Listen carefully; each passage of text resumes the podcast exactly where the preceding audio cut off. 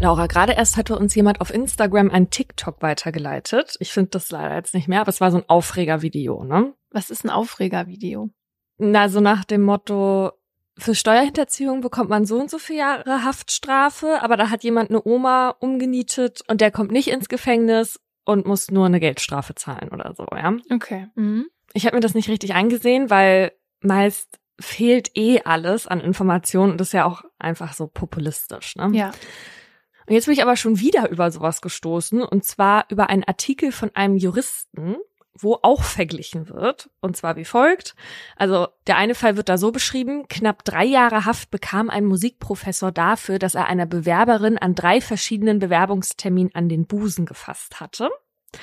Und das stellt der Mann gegenüber zu Johnny Carr, der ja 2012 am Alexanderplatz getötet wurde und sagt, Zitat, für die tödlichen Fußtritte gegen das am Boden liegende wehrlose Opfer bekam der Täter viereinhalb Jahre Haft und in München hatte vor einigen Wochen ein angetrunkener Mann eine junge Frau mit einem so heftigen Faustschlag vor der Disco niedergestreckt, dass er ihr die Nase brach, wobei er dem blutenden Opfer zu allem Überfluss auch noch ins Gesicht spuckte. 100 Tagessätze wow. Geldstrafe lautete das Urteil. So.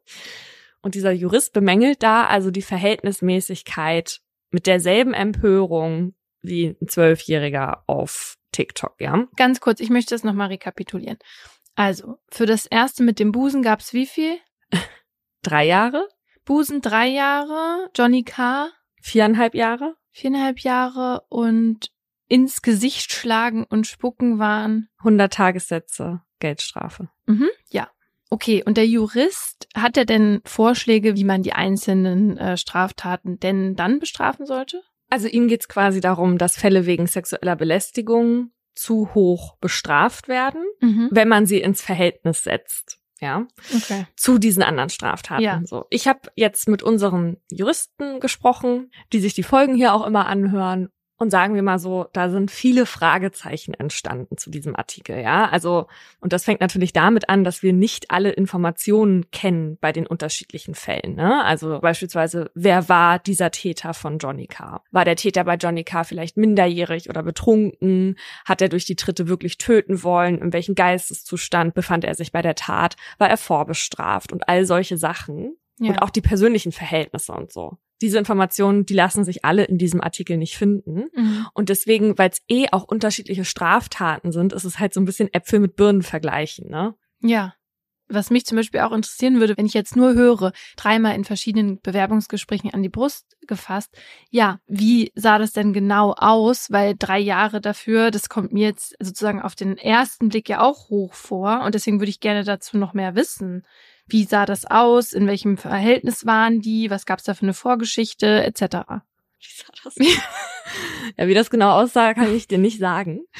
Aber im Zweifel bringt uns das hier ja auch nicht weiter. Aber genau, also es fehlt einfach ganz, ganz viel, um sich hier eine Meinung zu bilden. Ja. Und das war auch in diesem TikTok-Video so. Weil diese Strafzumessungen durch Gerichte, das sind ja immer Einzelfallentscheidungen. Mhm. Und es ist eben nicht deren Aufgabe, ein Urteil zu fällen, was im Vergleich zu anderen Urteilen auf irgendeine Art gerecht für die Bevölkerung wirkt. Ja, weil erstens mal, wie soll das auch funktionieren? Soll man sich dann alle Urteile zu jeder Straftat dann immer noch mal anschauen oder welche, die vielleicht ähnlich sind? Wobei die, die du ja oder die dieser Mensch äh, in seinem Artikel hat, sind ja total unterschiedlich. Und wenn man jetzt auf die Bevölkerung guckt, ist es ja auch schwierig, weil subjektiv Menschen ja verschiedene Meinungen dazu haben, was wie hart bestraft werden sollte. Ja, davon abgesehen, genau. Und deswegen ist es, glaube ich, auch so ein Aufreger im Internet. Und diese Vergleiche, ich bin die wirklich so ein bisschen leid, ja, weil wir können ja so froh sein, dass wir in einem Land leben, mit Prinzipien wie Rechtsstaatlichkeit und Schuldprinzip und dass unsere Gerichte unabhängig sind mhm. und dass mhm. ein Gericht nicht gezwungen ist, sich an anderen Entscheidungen zu orientieren, sondern sich halt immer die individuelle Person anguckt und die Vorgeschichte und was vor der Tat passiert ist und die Motive und was die Person als Mensch ausmacht und dass man nicht ein Strafmaß nur im Sinne der Verhältnismäßigkeit auf gewisse Taten anwendet. Ja. Das würde am Ende noch mehr Ungerechtigkeit mit sich ziehen. Ja. Ja, also wollte ich an dieser Stelle mal gesagt haben, weil diese Videos und Artikel darüber, die gibt's zuhauf, vor allem immer dann, wenn irgendwas passiert ist. Und dass Leute, die unseren Podcast vielleicht auch schon länger verfolgen und die solche Sachen sehen, dass die nicht auf diese populistische Rhetorik dann reinfallen. Wobei es ja auch echt schade ist, dass sowas offenbar sogar von Menschen kommen, die Ahnung haben, also von Juristen, wo man dann als Laie oder Laien natürlich denkt, ja, diese Person hat Ahnung. Ja, auch Menschen mit Ahnung haben manchmal seltsame Ansichten. Ja. Werbung. Paulina, es gibt ja ziemlich viele Gründe, warum es sinnvoll ist, eine neue Sprache zu lernen. Also für mhm. Urlaubsreisen oder für die Arbeit zum Beispiel auch. Ich fände es für Mordlust zum Beispiel gut, wenn unsere Redakteurinnen Sprachen sprechen würden wie Dänisch oder Indonesisch. Ja, damit wir dann auch Fälle von da behandeln können. Und das fällt uns nämlich immer schwer, weil wir natürlich nicht die Artikel so lesen können. Und unser Vertrauen in Sprachübersetzungs-Apps ist relativ gering aktuell noch. Das stimmt. Und deswegen habt ihr hier auch schon länger kein Auslandsspezial mehr gehabt, was natürlich schade ist. Aber ja, ich finde das halt einen guten Anreiz für unsere Redakteurinnen und ich kann auch gleich mitliefern, wie sie das machen können, also eine neue Sprache lernen, und zwar mit Bubble, der preisgekrönten Sprachlern-App, wo man eben neben Englisch, Spanisch und Italienisch und solchen Sprachen auch sowas wie Indonesisch oder Dänisch lernen kann. Und bei Bubble macht man das alles mit Lektionen, die alltagsrelevante Themen behandeln und kurze, realistische Dialoge enthalten, damit man halt das, was man gelernt hat, auch direkt im echten Leben anwenden kann. Außer man liest jetzt über Verbrechen und braucht das Jura-Vokabular. Dafür gibt es bei Bubble die etwas schwereren Lektionen. Denn die Kurse sind individuell auf die verschiedenen Lernziele ausgerichtet und auch für jedes Sprachlevel verfügbar. Und da die Lektionen nur so 15 Minuten dauern, kann man das Sprachenlernen auch wirklich überall reinquetschen, ob man jetzt auf dem Weg zur Arbeit ist oder im Wartezimmer sitzt.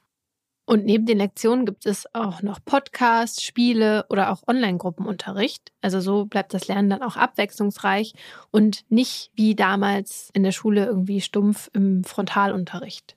Und falls ihr jetzt auch eine neue Sprache lernen wollt, egal ob für die Recherche von Verbrechen oder den Urlaub, dann zahlt ihr jetzt mit dem Code Mordlust, M-O-R-D-L-U-S-T, nur für sechs Monate, erhaltet aber zusätzlich weitere sechs Monate des neuen Bubble-Abos geschenkt. Der Code gilt bis zum 30. April 2024. Der gilt aber nicht für Bubble Live. Infos und Code einlösen auf bubble.com slash Mordlust und alle Infos findet ihr auch nochmal in unserer Folgenbeschreibung.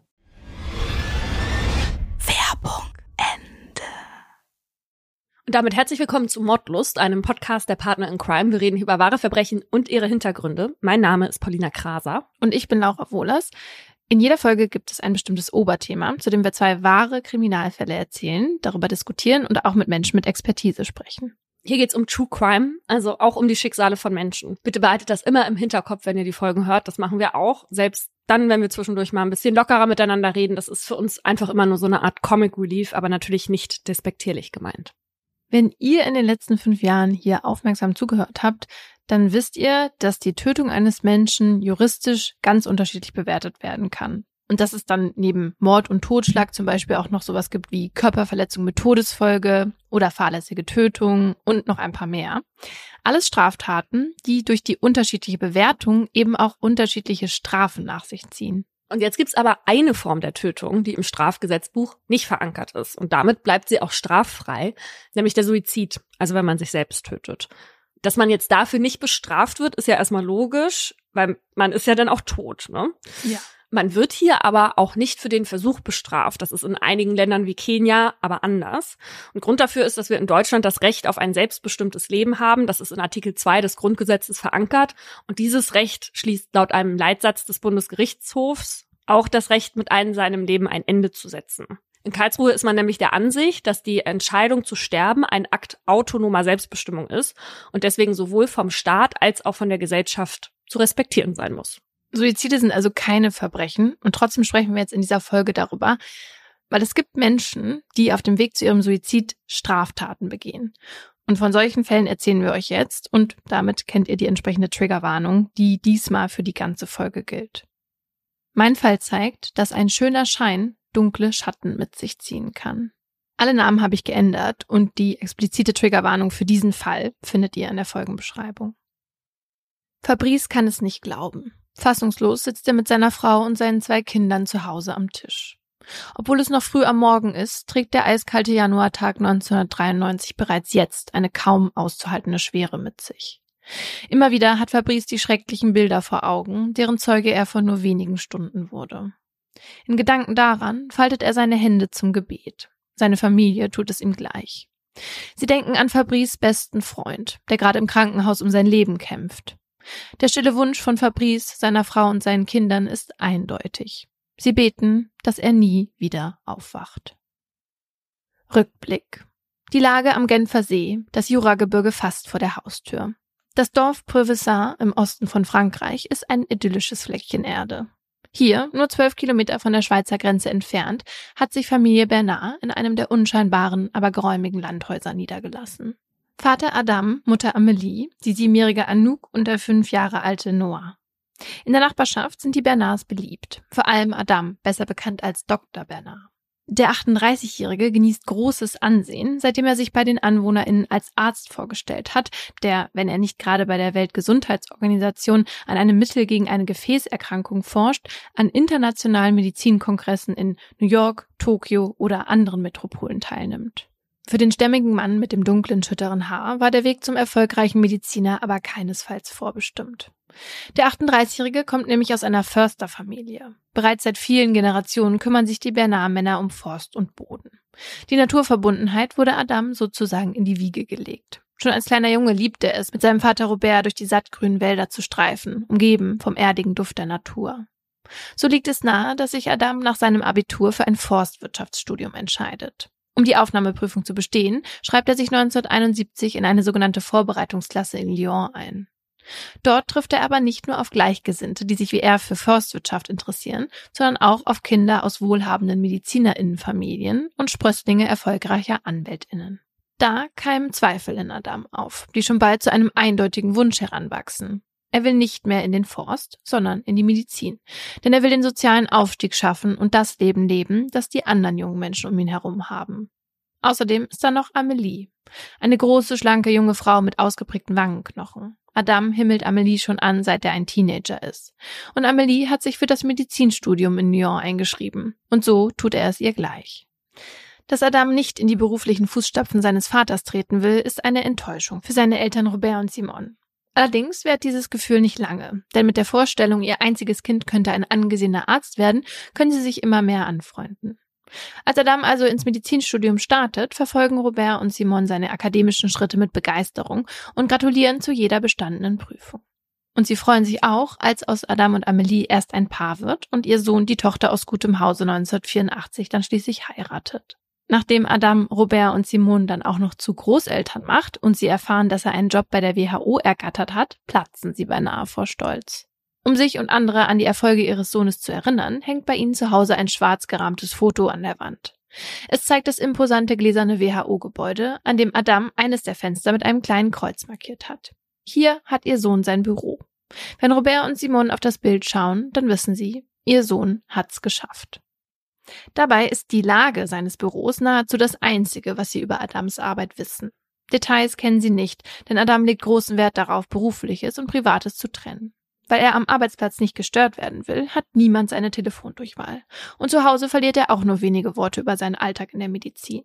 Seine Eltern akzeptieren das, genau wie seine Frau Amelie und sein bester Freund Fabrice. Fabrice kennt Adam seit seiner Schulzeit. Die beiden passen wie die Faust aufs Auge, denn mit seiner selbstbewussten, extrovertierten Art ergänzt Fabrice den eher ruhigen, manchmal sogar schüchtern wirkenden Adam perfekt. So haben sie zusammen nicht nur die Schule, sondern auch das Medizinstudium gemeinsam hinter sich gebracht. Auch heute, als erwachsene Männer, verbringen die beiden noch immer viel Zeit miteinander. Es stehen immer wieder Filmabende mit der ganzen Familie auf dem Programm und im Sommer der Urlaub in Italien. Wie eng die Freundschaft zwischen Adam und Fabrice ist, zeigt sich auch an den Patenschaften, die sie gegenseitig für ihre Kinder übernommen haben. Doch das innige Band der beiden Männer soll schon bald erste Risse bekommen. Montag, 11. Januar 1993. Das Klingeln des Telefons reißt Fabrice um 4 Uhr morgens aus dem Schlaf. Müde greift er zum Hörer. Die Worte, die er vernimmt, sorgen aber dafür, dass er schlagartig wach wird. Adams Haus stehe in Flammen. Ohne lang zu fackeln, stürmt Fabrice zum Auto und fährt zu seinem besten Freund ins Nachbardorf. Dort angekommen, bahnt er sich den Weg vorbei an den roten Feuerwehrfahrzeugen. Die eiskalte Winterluft riecht nach Rauch, aber Fabrice sieht in Adams Einfamilienhaus keine lodernden Flammen. Die Löscharbeiten müssen bereits abgeschlossen sein. Zurückgeblieben ist ein nahezu komplett ausgebrannter Dachstuhl. Und es kommt noch schlimmer. Fabrice muss mit ansehen, wie Rettungskräfte aus dem Inneren des Hauses drei Baren tragen. Auf jeder davon liegt ein lebloser Körper. Zwei von ihnen sind nicht nur stark verkohlt, sondern auch auffällig klein. Die Leichen seiner Patenkinder Anouk und Noah, die in viel zu großen grauen Säcken verschwinden. Keiner der Rettungskräfte hält Fabrice auf, als er an die dritte Bahre herantritt. Auch auf ihr liegt ein Mensch, dessen Herz nicht mehr schlägt. Fabrice erkennt sie sofort. Adams Frau Amelie. Anders als die Leichen ihrer Kinder ist sie nicht verkohlt. Ihr Gesicht ist nur etwas geschwärzt vom Ruß. Als Fabrice es genauer betrachtet, fällt ihm etwas auf. An ihrem Kopf klafft eine Wunde. Er macht einen der Feuerwehrleute darauf aufmerksam. Der erklärt ihm, dass Amelie vermutlich von einem Balken getroffen wurde. Schließlich ist durch das Feuer der halbe Dachstuhl eingestürzt. Während für Mutter Amelie und die Kinder jede Hilfe zu spät kommt, gibt es ein Mitglied der Familie Benner, das in dieser Nacht nicht in einem Leichenwagen abtransportiert wird. Adam. Der 38-Jährige liegt regungslos in seinem halb verkohlten Schlafanzug auf der Liege eines Rettungswagens. Als die Türen sich schließen und das Auto mit heulenden Sirenen ins Krankenhaus fährt, macht sich Fabrice auf den Weg zurück nach Hause. Dort überbringt er seiner Frau und den beiden Kindern die schreckliche Nachricht, dass Amelie, Anouk und Noah tot sind und Adam im Krankenhaus um sein Leben kämpft. Alle sind geschockt und fühlen sich hilflos. Das Einzige, was sie jetzt tun können, ist beten. Und so senden alle vier in diesen frühen Morgenstunden den gleichen religiösen Appell gen Himmel. Sie bitten darum, dass Adam seinen Kampf ums Überleben nicht gewinnt. Denn Fabrice ist sich sicher, ohne seine Familie möchte sein bester Freund nicht weiterleben. Als Fabrice wenige Stunden später seine Arztpraxis aufschließen will, wird er bereits erwartet. Nicht von PatientInnen, sondern von zwei PolizistInnen, die mit ihm über Adam und seine Familie sprechen wollen. Sie fragen, ob die Bernards Feinde haben, ob er sich vorstellen könne, dass sie in irgendetwas verwickelt gewesen sein könnten. Fabrice findet diese Fragen absurd. Amelie und Adam seien anständige Menschen, die man nur mögen könne, sagt er bestimmt.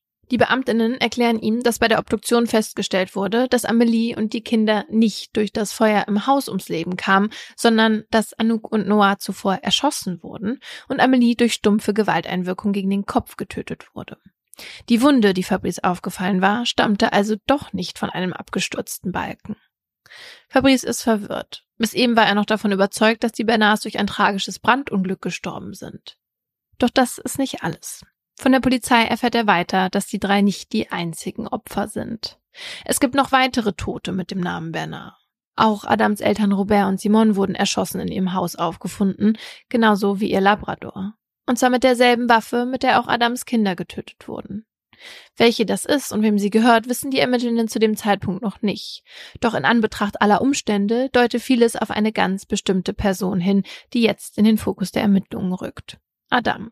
Der einzige, der von der Familie überlebt hat. Doch, dass sein bester Freund seine ganze Familie ausgelöscht haben soll, kann sich Fabrice nicht vorstellen. Warum hätte er das tun sollen? Was die Beamtinnen Fabrice in diesem Moment vorenthalten ist, dass sie die Antwort auf die Frage nach dem Warum schon haben. Es waren nur ein paar Anrufe bei der WHO und der Ärztekammer nötig, um sein mögliches Motiv offenzulegen. Adam lebt eine Lüge. Und das schon seit 18 Jahren. Seitdem er Arzt werden wollte. Dabei beginnt Adams Medizinstudium Anfang der 70er Jahre vielversprechend. Der Erstsemester ist fleißig und wissbegierig. Der Vorstellung, kranke Menschen zu behandeln, kann er zwar nichts abgewinnen, dafür macht es ihm aber großen Spaß, sich medizinisches Know-how anzueignen. In den Vorlesungen schreibt er so akribisch mit, dass KommilitonInnen ihn um seine Notizen bitten. Am liebsten lernt er in dieser Zeit mit seinem besten Freund Fabrice und Amelie, mit der er kurz nach Beginn des Studiums zusammengekommen ist. Doch als Amelie sich kurz vor Ende des vierten Semesters von Adam trennt, um sich voll und ganz auf die Uni zu konzentrieren, bricht das nicht nur sein Herz, sondern auch sein Interesse am Medizinstudium. Über Wochen hängt der 21-Jährige daraufhin deprimiert in seiner Studentenbude herum und verlässt sie auch nicht, als im Frühjahr 1975 die Jahresabschlussprüfung ansteht. Der einzige Musterstudent schreibt die Klausur nicht mit und verbaut sich dadurch den Start ins dritte Studienjahr. Das bleibt allerdings sein Geheimnis. Als ihn seine Eltern fragen, wie die Prüfung gelaufen sei, sagt er gut. Es ist die erste Lüge, auf die im Laufe der nächsten Jahre unzählige weitere folgen sollen. Obwohl er dann die Klausur hat sausen lassen, ignoriert er auch die Nachprüfung. Trotzdem geht er bald wieder zur Uni zusammen mit Fabrice und auch mit Amelie. Denn als die zu ihm zurückkehrt, sieht Adam keinen Grund mehr weiter in seinem Zimmer zu hocken und Trübsal zu blasen. In den folgenden Jahren besucht Adam mit ihnen Kurse und Vorlesungen und klettert wie sie die akademische Karriereleiter nach oben. Zumindest lässt er sie das glauben. In Wahrheit kommt er aber keinen Schritt voran. Weil ihm die eine entscheidende Prüfung fehlt, schreibt er sich jedes Jahr heimlich aufs Neue für das zweite Studienjahr ein und tut einfach nur so, als würde er studieren. Die Uni-Verwaltung scheint das nicht zu stören. Doch das ändert nichts daran, dass Adam nicht berechtigt ist, an den Prüfungen der höheren Semester teilzunehmen. Es ist zu spät. Er hat den Fortgang seines Studiums verspielt. Doch statt sich sein Scheitern einzugestehen, entwickelt er eine Taktik. Wenn Fabrice und Amelie Klausuren schreiben, hält er sich kurz davor und danach im jeweiligen Flur der Prüfungsräume auf, damit alle denken, er nimmt ebenfalls teil. Es ist ein strategisches Vorgehen, das Adam bis zum vermeintlichen Ende seines Studiums durchzieht. Insgesamt zehn Jahre lang. Das ist ja gerissen. Ja, vor allen Dingen das zehn Jahre lang so zu machen. Also ich habe immer das Gefühl, da gehört so eine besondere Art der Abgebrühtheit zu dass man das auch so durchzieht. Und ich meine, wahrscheinlich, wenn es öfter klappt, ne, dann hat man natürlich auch die Bestätigung. Aber das kann man sich eigentlich gar nicht vorstellen, dass das so lange Zeit nicht auffällt. Ja, das. Aber was ich mir auch denke, wenn jemand das halt zehn Jahre lang macht, dass das irgendwann quasi ganz normal für diese Person wird und die Person vielleicht sich auch selber einredet oder am Ende wirklich glaubt, ja, ich schreibe hier die Klausuren. obwohl, obwohl die anderen dann reingehen und die geht dann nach Hause, die Person. Du, du meinst, die Person glaubt dann selber auch irgendwann, ich habe die Klausur ja geschrieben. Ja. Und ist dann aufgeregt, was die zu. Ja, das kann natürlich sein. mhm. 1985, ein Jahr nach seiner Hochzeit mit Amelie, erzählt der 31-Jährige seinen Eltern dann stolz, er habe sein Examen bestanden. Reinen Tisch zu machen ist für Adam jetzt keine Option mehr, dafür hat er schon zu lange durchgehalten. Stattdessen erfindet er einen Job als wissenschaftlicher Mitarbeiter an einem medizinischen Institut in Lyon. Seine Eltern und Amelie glauben ihm auch das. Warum auch nicht? Schließlich verlässt Adam jeden Morgen das Haus. Kurz Zeit später verkündet er dann auch schon die nächste Lüge. Er habe ein Angebot bei der WHO in Genf bekommen. Dafür zieht er sogar mit Amelie an die Schweizer Grenze. Ende der 80er kommen Anouk und Noah zur Welt. Und wenn ihn seine Familie in seinem Büro bei der WHO vermutet, streift Adam durch die Wälder des Juras, sitzt in Cafés oder an Raststätten in seinem Auto und liest medizinische Fachzeitschriften. Natürlich weit genug entfernt, um zu vermeiden, von Bekannten gesehen zu werden. Dass Adam tatsächlich regelmäßig das gläserne WHO-Gebäude in Genf betritt, ist nur ein Mittel, um die Fassade nach außen aufrecht zu erhalten. Statt in den Laboren bahnbrechende medizinische Forschung zu betreiben, lungert er in der Besucherhalle herum und füllt dort seine Aktentaschen mit kostenlosem Briefpapier, mit WHO-Logo, Kugelschreibern und Flyern, um seine Scheinexistenz Glaubwürdigkeit zu verleihen. Auch die öffentlich zugänglichen Dienstleistungen nutzt Adam. Briefe verschickt er über die WHO-Poststelle, Familienurlaube bucht er über das WHO-Reisebüro. Und wenn er sich von Amelie auf eine Geschäftsreise verabschiedet, checkt er in einem Hotel am Genfer Flughafen ein und liest Reiseführer der Länder, in denen er vorgibt zu sein. Oft hat er bei seiner Rückkehr sogar Mitbringsel für Anouk und Noah im Gepäck. Die kauft er jedoch nicht im Ausland, sondern in den Souvenirshops am Genfer Flughafen. Also das ist so abgewichst, ne? Ja. Fass es nicht. Da muss man auch erstmal drauf kommen. Und wie fühlt man sich, wenn man in einem Hotel am Flughafen sitzt, einen äh, Reiseführer über New York liest, damit man danach sagen kann, ähm, ich war in New York. Da gab's den Big Apple. Ganz groß und schön. Also ich frage mich tatsächlich, wie man sich Erlebnisse und Eindrücke anlesen kann. Und bei ihm war das ja nicht nur das, also es ging ja auch noch um das Studium. Mhm. Ich meine, der hängt da irgendwie mit seinen Freunden ab, die selber Medizin studiert haben und das fällt nicht auf, oder was? Ich finde das ganz absurd. Ja. Naja, Gerd Postel war Leiter einer psychiatrischen Klinik, ne? Mehr muss man dazu nicht sagen als Postbote. Der bekannte Hochstapler, über den wir ja auch schon mal gesprochen haben. Ja, und dieses Wissen, das sich Adam mit diesen Fachzeitschriften, Büchern und eben auch Reiseführern aneignet, das ist für ihn so eine Art intellektuelle Absicherung, weil es sind Fakten, mit denen er nicht nur glänzen, sondern auch neugierige Nachfragen bedienen kann. Aber er muss nicht oft auf das Gelernte zurückgreifen. Adam versteht es nämlich ausgezeichnet, das Gespräch geschickt von sich zu lenken und betont, niemanden mit Arbeitsdetails langweilen zu wollen. Familie und Freundinnen rechnen ihm das hoch an. In ihren Augen ist Adam einfach bescheiden. Ab 1990 integriert er dann noch eine weitere Lüge in seinen Alltag. In letzter Zeit kommt dem 36-Jährigen nämlich seine ehemalige Nachbarin Danielle immer wieder in den Sinn. Die Kinderpsychologin hat sich gerade von ihrem Mann scheiden lassen und lebt inzwischen in Paris, wo sie nun regelmäßig Besuch von einem anderen Mann bekommt, von Adam. Nach einigen Treffen verliebt er sich in Danielle und überlegt sogar, Amelie für sie zu verlassen. Um sie zu bezirzen, bietet Adam Danielle ein Luxusleben mit Schmuck, gutem Essen und Übernachtungen in teuren Hotels. Nur zahlt Daniel diese kostspieligen Gesten eigentlich selbst, ohne es zu wissen. Denn um sein Leben zu finanzieren, hat Adam eine Masche entwickelt. Als WHO-Beamter, so erklärt er seinem Umfeld, habe er die Möglichkeit, Geld zu einem Zinssatz von 18 Prozent gewinnbringend auf einem Schweizer Konto anzulegen. Dieses Angebot sagt seinen Eltern, seinem Schwiegervater und einigen Bekannten zu und so vertrauen sie Adam ihre Ersparnisse an. Auch Daniel überreicht ihm einen Koffer mit 900.000 Francs in Bar. Das sind heute übrigens umgerechnet ungefähr 137.000 Euro. Das ist alles Geld, das Adam in erster Linie nicht auf das Schweizer Konto, sondern in seine eigene Tasche steckt, um seine Familie zu unterhalten. Der Aushilfsjob von Amelie in einer Apotheke genügt nämlich bei weitem nicht, um den Lebensstandard zu finanzieren, den die Bernards pflegen. Doch so raffiniert und ausgeklügelt Adam lügt und betrügt, ab und zu macht er Fehler. Als Amelie gegenüber Fabrice einige Monate vor dem Feuer beiläufig erwähnt, dass Adam in seiner Zeit als Assistenzarzt als einer der Besten abgeschnitten habe, ist Fabrice verwundert. Davon weiß er gar nichts. Warum hat Adam das nie erwähnt? Und nicht nur Fabrice, auch Amelie erlebt Situationen, die sie stutzig machen. Als Anouk und Noah drängen, endlich mal das Büro ihres Papas zu sehen, fährt Adam mit ihnen und Amelie zum WHO-Gebäude. Doch anstatt mit seiner Familie hineinzugehen, zeigt er bloß auf ein Fenster in den oberen Stockwerken. Dort arbeitet Papa. Dann machen sie sich wieder auf den Heimweg. Und da gibt es noch diesen Vorfall mit dem Präsidenten der Schulbehörde im Dezember 1992, den Amelie zufällig trifft, als sie Weihnachtseinkäufe macht. Die beiden kennen sich, weil Adam sich im Vorstand der Schule seiner Kinder engagiert. Der Präsident erzählt ihr, dass er versucht habe, Adam zu erreichen. Doch die Sekretärin bei der WHO habe im Mitarbeitendenverzeichnis gar keinen Adam Bernard gefunden. Amelie ist irritiert. Sicher ein Missverständnis. Sie verspricht ihren Mann zu fragen. Ob sie das am Ende macht, ist unklar. Denn wenige Wochen nach dieser Begegnung sind Amelie, Anouk, Noah und Adams Eltern tot. Adam selbst überlebt den Brand in seinem Haus, liegt danach einige Zeit im Koma, kann sich davon aber erholen. So muss er sich dreieinhalb Jahre später, am 25. Juni 1996, wegen fünffachen Mordes vor Gericht verantworten. Als der mittlerweile 41-Jährige an diesem Sommertag in Handschellen den Saal betritt, wird er vom Blitzlichtgewitter der JournalistInnen begleitet. Im schwarzen Jackett über einem dunklen Poloshirt mit offenem Kragen nimmt er auf der Anklagebank Platz. In einer Vitrine vor ihm sind Fotos ausgestellt, die im Haus der Bernards sichergestellt wurden. Auf einem pustet Noah Geburtstagskerzen aus, das andere ist ein Urlaubsschnappschuss, für den die vierköpfige Familie eng aneinandergereiht posiert.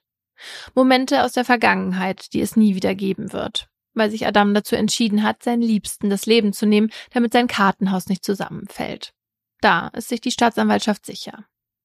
Denn Ende 1992 befindet sich Adam in einer Sackgasse. Seine geliebte Danielle verlangt das Geld, das sie ihm vor einiger Zeit überreicht hat, um es für sie anzulegen, zurück. Doch die 900.000 Francs hat Adam längst ausgegeben. Obwohl er normalerweise ein Meister im Hinhalten ist, kann er Daniel nicht so leicht besänftigen wie andere, die ihm in den vergangenen Jahren horrende Summen anvertraut haben. Sie verlangt einen Termin für die Geldübergabe. Adam schlägt den 9. Januar 1993 vor. Daniel willigt ein, unwissend, dass Adam soeben das Datum festgelegt hat, an dem er seine Familie töten wird.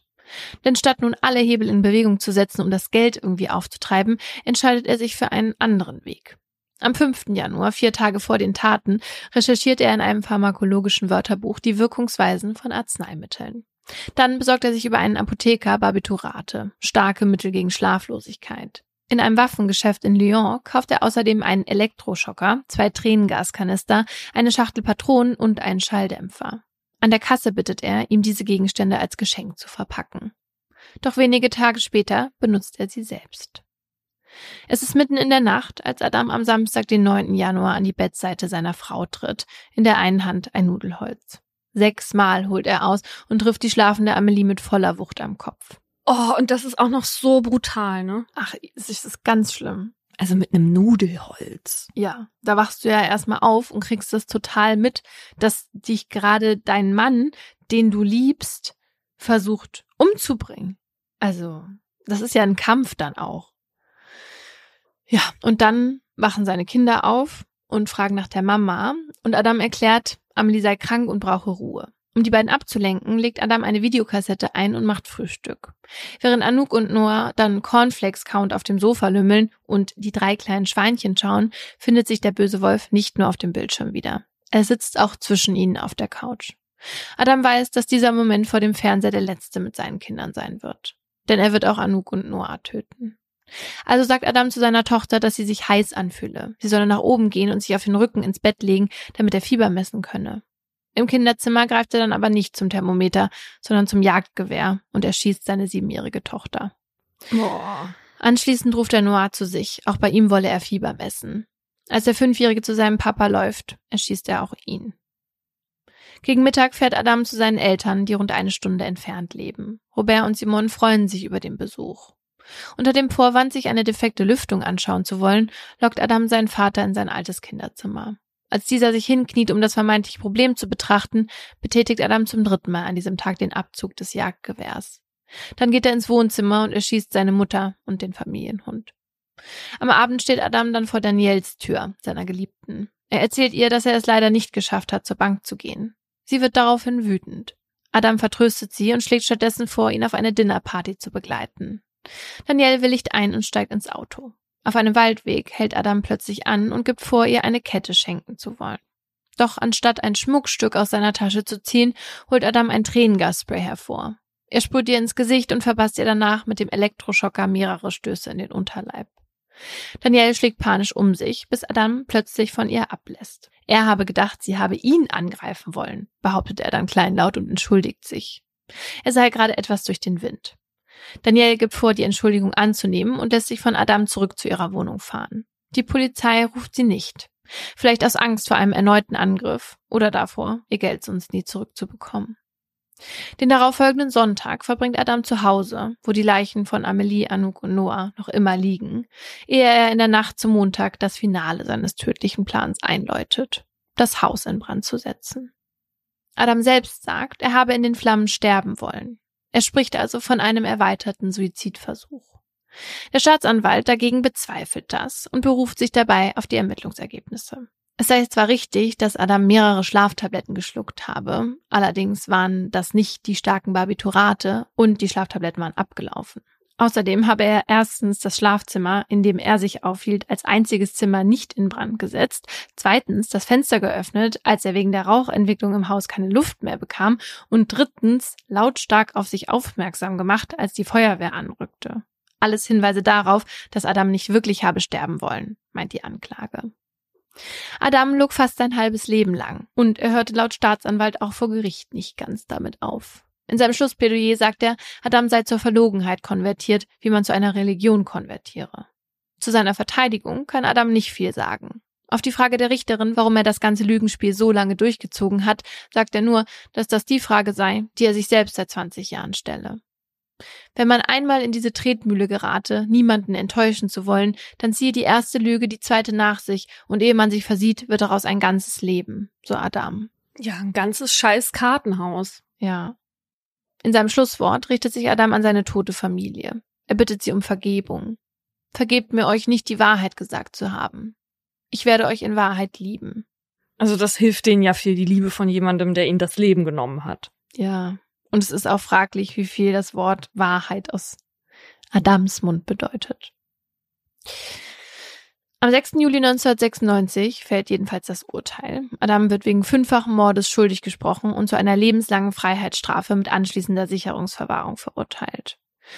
Juristisch ist Adams Verbrechen aufgearbeitet. Doch für einen ist es damit nicht getan. Fabrice hat der Prozess viel Kraft gekostet. Immer wieder kommen JournalistInnen auch jetzt noch auf ihn zu und wollen Statements von ihm, dem besten Freund des Mannes, der seine ganze Familie ausgelöscht hat. Fabrice fragt sich, wie echt die Freundschaft mit Adam war und wie gut er ihn wirklich kannte. Doch er weiß auch, er muss akzeptieren, dass diese Fragen vielleicht für immer unbeantwortet bleiben. Denn mit seinem ehemaligen Freund möchte er nie wieder ein Wort wechseln.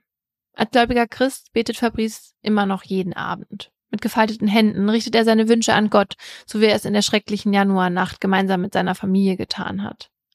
Doch es gibt einen Unterschied. Adam schließt Fabrice in seine Gebete jetzt nicht mehr mit ein. Also, dass der sich fragt, wie gut er seinen Freund kannte, offenbar ja gar nicht. Ja. Also wir hatten das ja neulich hier schon mal, dass wir darüber geredet haben, dass Leute versuchen, immer ein Bild nach außen zu vermitteln, was eigentlich gar nichts mit ihrer wahren Person zu tun hat. Ja. Und ich meine, in diesem Fall ist das ja, das ist ja ein Con-Artist gewesen. Ja. ja, also ein Hochstapler. Und ich frage mich immer, wie passiert das eigentlich? Wo ist eigentlich der Anfang? Ist es so, dass das theoretisch wirklich mehreren Menschen passieren könnte, dass sie sich quasi in einer Lüge so verfangen und dann sich irgendwann so in eine Sackgasse rein manövrieren, dass sie da nicht mehr rauskommen? Und ist das das Problem oder ist es in ihrer Persönlichkeit schon so angelegt, dass die einfach zu pathologischem Lügen neigen? Mhm. Also ich meine, Ferndiagnose, ja, aber das ist ja, was das Lügen angeht, weit weg von dem, was man irgendwie als normal oder meinetwegen auch shady oder so einstufen würde, sondern der hat sich ja einfach sein ganzes Leben und seine ganze Existenz erlogen. Ja, apropos Ferndiagnose, dazu muss ich auch mal sagen, dass wir in diesem Fall kein Urteil haben. Deswegen habe ich auch keine Infos zu einem psychologischen Gutachten und kann dir quasi nicht erklären, ne, was dahinter steckt. Aber um das vielleicht einmal an der Stelle schon einzuordnen, es kommt nicht oft vor, dass ein Vater seine Kinder und seine gesamte Familie tötet, in Anführungszeichen nur, um sein Kartenhaus aufrechtzuerhalten. Ne? Also wir sprechen später nochmal über die Gründe und auch, was die Psyche damit zu tun haben kann. Aber ich kann mir generell schon vorstellen, dass es so eine Kombination aus beidem ist. Also dass es irgendwie, also auf der einen Seite ähm, in der Persönlichkeit angelegt sein kann und auf der anderen Seite dieses man fängt mit einer Lüge an und dann fällt man sozusagen in die nächste.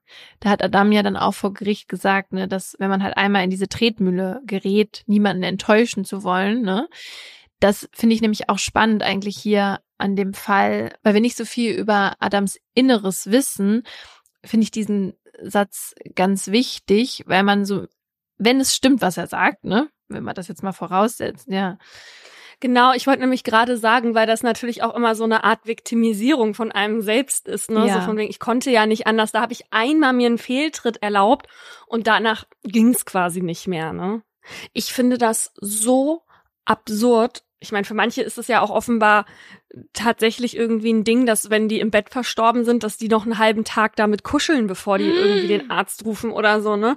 Aber Helmut Kohl zum Beispiel soll ja auch zwei Wochen in seinem Wohnzimmer aufgebahrt gewesen sein. Wow, das wusste ich nicht. Weil seine Frau Michael Kohl-Richter den halt da hatte, weil der diesen europäischen Staatsakt bekommen sollte.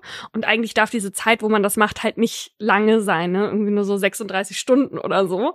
Und der soll einfach über zwei Wochen im Wohnzimmer da gelegen haben. Nee, also das Nee, das möchte ich nicht. Gekühlt natürlich, ne? Aber trotzdem. Weißt du noch, als die Queen hier gestorben ist und es darum ging, äh, sich von ihr zu verabschieden? Und wir dachten, also mein Mann und ich dachten, dass sie da eine Woche lang quasi auch so aufgebahrt liegt und man sich ja. dann als Bürger oder Bürgerin von ihr verabschieden kann. Und dafür haben sich Leute übrigens stundenlang angestellt und andere Leute konnten Geld bezahlen, um die Schlange zu überspringen, was alles so absurd war. Aber letztendlich, äh, die Queen war nie aufgebahrt in dem Sinne, dass man sie angucken konnte, sondern das war immer zu. Und dann haben mein Mann und ich uns erst recht gefragt, wieso man da dann sich stundenlang hinstellt, um auf diesen Sarg zu gucken als du eben meintest, weißt du noch, als die Queen gestorben ist, dachte ich erst, du willst die Geschichte davon erzählen, wie ich davon erfahren habe, dass sie gestorben ist. Wie hast du denn davon erfahren? Das war. Ach also, so, von ich war, ja, ich war in Portugal im Urlaub und sitze im Auto und Laura schreibt mir eine WhatsApp und sagt, Toll. Äh, eigentlich müsste ich die noch mal, müsste ich die noch mal rausholen. du hast geschrieben, toll. Mein Mann, dessen Name nicht genannt werden darf, und ich waren hier auf einer Charity-Veranstaltung eingeladen, wo Harry und Meghan auch geladen waren. Und jetzt ist die Queen gestorben und die kommen. ja, so, wenn du das so vorliest und wie du da, ja, so habe ich das natürlich nicht gemeint. Also es war natürlich schade, dass Harry und Meghan nicht da waren weil ich nur deswegen bei dieser Veranstaltung war. Aber ja, und ich muss auch ehrlich sagen, diese Veranstaltung war dann so richtig traurig, weil also das waren wirklich fast nur Briten und Britinnen dort. Und ja, die Stimmung war wirklich auf dem Tiefpunkt. Nicht, weil Harry und Meghan nicht gekommen sind, sondern weil die Queen ja, gestorben ist. Genau, darum geht's nämlich. Es geht nicht darum, die Queen ist tot, sondern es geht darum, Laura kann Meghan und Harry nicht angucken. Naja, kommen wir zurück zu Adam der ja vor Gericht gesagt hat, er habe in dem Feuer sterben wollen. Also er wollte sich selber auch töten. Und damit wollte er das begehen, was man einen erweiterten Suizid nennt. Nur, dass der in diesem Fall jetzt nicht in Anführungszeichen geglückt ist. Und damit wären wir jetzt auch beim Thema unserer heutigen Folge. Wir sprechen heute nämlich über Menschen, die beschließen, nicht nur sich selbst zu töten, sondern auch noch andere mit in den Tod zu nehmen. Die Formulierung, ne? Die liest man ja relativ häufig in der Berichterstattung über erweiterte Suizide. Und ich habe mich gefragt, das ist irgendwie seltsam, oder? Als wäre das ein netter Ort. Also normalerweise ist es ja immer toll, wenn man irgendwo mit hingenommen wird, ne? Aber in diesem Fall wird man ja gewaltsam getötet und aus dem Leben gerissen. Ja, und das ist nicht die einzige Formulierung, mit der man nicht so happy ist. Auch generell der Begriff erweiterter Suizid oder auch Mitnahme Suizid den benutzt man beispielsweise bei so Taten wie dem German Wings Fall, sind nicht so optimal, weil aus dem Begriff halt nicht hervorgeht, dass es sich da um ein Verbrechen handelt und die andere Person gegen ihren Willen getötet wird. Mhm. Dabei ist genau das eben das Hauptkriterium des erweiterten Suizids. Also, dass die andere Person dabei nicht sterben will. Äh, oder wie in diesem Fall hier gleich mehrere Personen nicht sterben wollen. Und dieses fehlende Einverständnis ist deshalb so wesentlich, weil das eben den Unterschied zu anderen Suizidformen ausmacht. Zum Beispiel zum Doppel- oder Gruppensuizid, bei dem zwei oder mehrere Personen freiwillig gemeinsam sterben. Was den erweiterten Suizid außerdem ausmacht, ist eine enge Täter-in-Opfer-Beziehung. Sprich, dass TäterInnen oft nahestehende Menschen umbringen, wie eben PartnerInnen, Kinder, Geschwister oder Eltern. Und dass als Tatmittel, wie auch im Fall von Adam, besonders häufig Schusswaffen eingesetzt werden. Ein weiteres Kriterium, und da kommen wir jetzt zu einem Punkt, der vor allem dann schwer festzustellen ist, wenn der Suizid gelingt, ist, dass es TäterInnen primär darauf ankommt, das eigene Leben zu beenden. Sprich, die Selbsttötung muss im Vordergrund stehen. Beispiel jetzt, wenn ich Paulina umbringe, weil sie mir meine Mordlustsocken geklaut hat und ich mich danach so schlecht fühle, dass ich dann Suizid begehe, ist das eigentlich kein erweiterter Suizid, weil es eben primär um Socken ging. Ich verspreche dir, dass ich dir zurückgebe. Ich weiß auch, dass du gesagt hast, ich soll sie bitte nicht mitnehmen, aber ich wollte sie nicht ausziehen. Es war so kalt in London, als ich da war. Du kriegst neue, wenn du jetzt nach Berlin kommst. Danke. Ich sage übrigens bewusst eigentlich, weil man sich in rechtsmedizinischen oder wissenschaftlichen Debatten nicht so richtig einig ist, ob dieses Kriterium nun vorliegen muss, um von einem erweiterten Suizid sprechen zu können oder nicht. Einige, die sagen, dass der eigene Suizid der springende Punkt dabei ist, sagen zum Beispiel auch, dass Fälle, in denen jetzt zum Beispiel Rache oder Eifersucht die Motive waren, eben keine erweiterten Suizide sind, sondern Mord oder eben Totschlag mit anschließendem Suizid. Da muss ich gerade an diesen einen Fall denken, den ich mal in der Femizidfolge besprochen habe. Erinnerst du dich da noch dran? Da ging es um Alba Chiara. Ja. Die wurde von ihrem Ex-Partner erschossen, weil er die Trennung ja offenbar nicht akzeptieren konnte. Und der hat halt auch so gehandelt nach dem Motto, wenn ich dich nicht haben kann, dann kann dich keiner haben. Mhm. Wenn ich mich richtig erinnere, hatte er erst sie und dann sich selbst im Badezimmer getötet. Und das würde ich ja jetzt beispielsweise auch nicht als erweiterten Suizid einstufen, sondern halt als Femizid mit anschließender Selbsttötung. Genau, ja. Und so wie das bei Femiziden ist, steht ja die Fremdtötung da auch im Fokus. Also wir sehen, nicht jede Tötung mit anschließendem Suizid ist auch ein erweiterter Suizid. Mhm, ja. Weshalb wir das überhaupt thematisieren ist, dass die unterschiedlichen Definitionen auch dafür sorgen, dass es mit belastbaren Zahlen zu erweiterten Suiziden eher mau aussieht. In Deutschland ist der erweiterte Suizid nämlich nicht eigenständig in der polizeilichen Ermittlungsstatistik aufgelistet, Hinzu kommt, dass Suizide und Tötungsdelikte in Kriminalstatistiken grundsätzlich getrennt voneinander aufgeführt werden. Also heißt, ein erweiterter Suizid würde da sowohl als Suizid als auch als Tötungsdelikt aufgelistet sein, ohne Verbindung zueinander. Du hast ja gerade gesagt, was bei deinem Fall so ein bisschen gefehlt hat, ist die psychologische Komponente und dass wir darüber nicht so viel wissen, das ist in dem Fall, den ich heute mitgebracht habe, anders. Unser heutiger Werbepartner ist wieder Google mit dem Google Pixel 8 Pro. Wir haben euch ja schon erzählt, dass wir beide eins zugeschickt bekommen haben und sie in den letzten Wochen benutzt haben und deswegen ja auch ausgiebig testen konnten. Und wir wollen euch hier mal von unseren liebsten Features erzählen. Ja, ich liebe ja den magischen Radierer, der ist auch KI gestützt. Mit dem kann man störende Objekte, wie zum Beispiel einen hässlichen Papierkorb, ganz einfach wegzaubern, wenn man die Google Fotos App hat. Ich habe den neulich benutzt. Ich habe nämlich hier für unseren neuen Podcast Justitias Wille so ein paar Fotos im Tonstudio gemacht, aber auf dem Tisch lag die ganze Planung der Folgen noch ausgelegt, so dass man dann gesehen hätte, was so in den Folgen passiert und das konnte ich dann ganz einfach mit dem magischen Radierer verschwinden lassen, sodass ich das Bild dann doch posten konnte. Ja, und das Pixel 8 Pro kann jetzt sogar Objekttemperaturen messen. Also ihr könnt ganz einfach Objekte damit scannen und euch die Temperatur anzeigen lassen. So könnt ihr zum Beispiel prüfen, ob euer Getränk nicht mehr zu heiß ist oder wann die Bratpfanne die optimale Temperatur erreicht hat. Ich mache das immer bei Fussels Fressen. Der ist ja ein Gourmet und isst natürlich am liebsten Leckerchen, aber abends gibt's halt auch sein Nassfutter. Und der isst halt nicht jeden Tag eine ganze Dose. Und deswegen kommt die dann in den Kühlschrank. Und bevor er das kriegt, lasse ich die Dose draußen stehen, weil der das nicht so kalt essen soll. Und mit dem Temperaturmesser gucke ich jetzt immer, ob das genug erwärmt ist. Praktisch.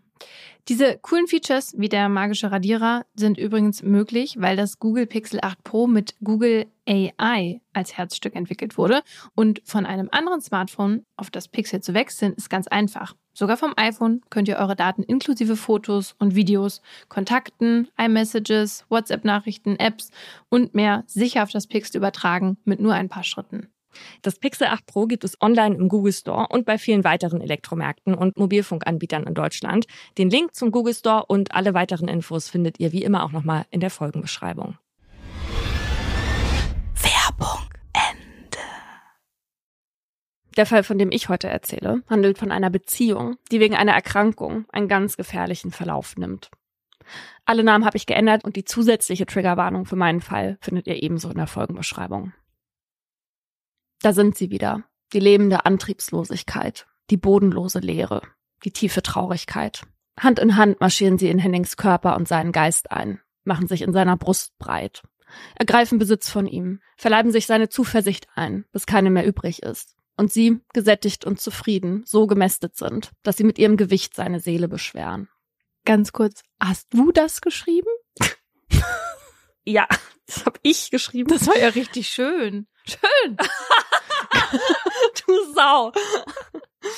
Zur Transparenz, das ist mein Blick auf die Depression. Ne? Also ich kenne die Hölle und weiß um ihre Feuer, aber natürlich erlebt nicht jeder die Depression so. Aber Henning hatte genau diese Symptome, die ich da in meinen Worten beschrieben habe. Mhm. Eigentlich hatte Henning nämlich gehofft, sie los zu sein. Die Antriebslosigkeit, die Leere, die Traurigkeit, die Depression. Doch nun sitzt er wieder hier in der Klinik und kämpft denselben Kampf gegen dieselben Dämonen, durch die er sich wie abgestorben fühlt, wie schon vor zwei Monaten. Sicher, es war schmerzlich gewesen, seine Familie erneut zurückzulassen. Doch er weiß, dass es wichtig ist, sich um sich zu kümmern, Hilfe anzunehmen, damit er irgendwann wieder bei seiner Familie sein kann. Doch in diesem Fall soll das nicht stimmen. Rückblick. Eins plus eins macht drei steht auf abgedroschenen Gratulationskarten zur Familiengründung. Im Fall von Henning müsste man die drei durch eine vier ersetzen, denn bei ihm hat das Nachwuchsglück gleich doppelt zugeschlagen. Er und Linda, seine Freundin, sind seit einigen Monaten nämlich Eltern von Zwillingen. Absolute Wunschwonneproppen, die ihm jedes Mal, wenn sie Henning angrinsen, die Gewissheit geben, es war richtig, die Familienplanung mit der 38-jährigen Linda so zügig anzugehen. Tatsächlich ging alles ziemlich zackig bei Henning und Linda. Kurz nachdem sich der kräftig gebaute, bärtige Mann mit rahmenloser Brille und die blasse Frau mit den dunkelblonden Haaren auf einer Geburtstagsfeier einer gemeinsamen Freundin kennenlernten, war klar, das passt. Als sie dann Ende 2011 zusammenziehen, ist das nicht der einzige Meilenstein der Beziehung, denn da trägt Linda bereits die Zwillinge unter ihrer Brust. Eine Nachricht, die Henning überglücklich macht, denn Vater zu werden ist ein Traum, den er schon lange hegt. Verantwortung übernehmen, fürsorglich sein, den Nachwuchs zu eigenständigen Menschen heranziehen. Begeistert verfolgt er von da an, wie der Bauch seiner Freundin von Monat zu Monat, ja irgendwann sogar von Woche zu Woche größer wird, bis die Zwillinge schließlich am 1. Juli 2012 in der 33. Schwangerschaftswoche durch einen Kaiserschnitt auf die Welt geholt werden. Ein Mädchen und ein Junge, Pia und Finn, die trotz der Frühgeburt wohl auf sind und nach drei Wochen im Wärmebettchen endlich mit ihren Eltern nach Hause dürfen. Seither dreht sich in Hennings und Lindas Alltag in der gemeinsamen Wohnung im oberbayerischen Freising alles um Windeln wechseln, Mäulchen stopfen, für Bäuerchen sorgen und darum jedem Schrei auf den Grund zu gehen. Für Henning ist das alles Neuland. Für Freundin Linda nicht. Henning weiß, es ist nicht das erste Mal, dass Linda versucht, ihre Vorstellung von der perfekten Familie umzusetzen. Henning ist nämlich nicht der erste Mann an Lindas Seite, mit dem es für immer halten sollte. Dessen ist er sich bewusst. Mit ihrem Vorleben hat sie nie hinterm Berg gehalten und Henning von Anfang an alles erzählt. Bereits zweimal hat Linda in ihrem Leben Ja zu einem Mann gesagt, zumindest wenn man es auf die Kulisse eines Standesamtes begrenzt. Doch der treue Schwur und das vermeintliche Liebesversprechen auf Lebenszeit sollten nie von Dauer sein. Noch in ihrer ersten Ehe, in der sie zwei Söhne zur Welt bringt, lernt sie während einer Mutter-Kind-Kur einen Mann kennen, der schon bald der Neue an ihrer Seite wird. Auch mit ihm lässt sie die Hochzeitsglocken läuten, auch mit ihm bekommt sie zwei Kinder, auch mit ihm scheitert die Ehe. Doch Henning ist sich sicher, dass es mit ihm anders laufen wird. Noch dazu ist er froh über die gar nicht mal so kleine Familie, die er durch Linda jetzt bekommen hat.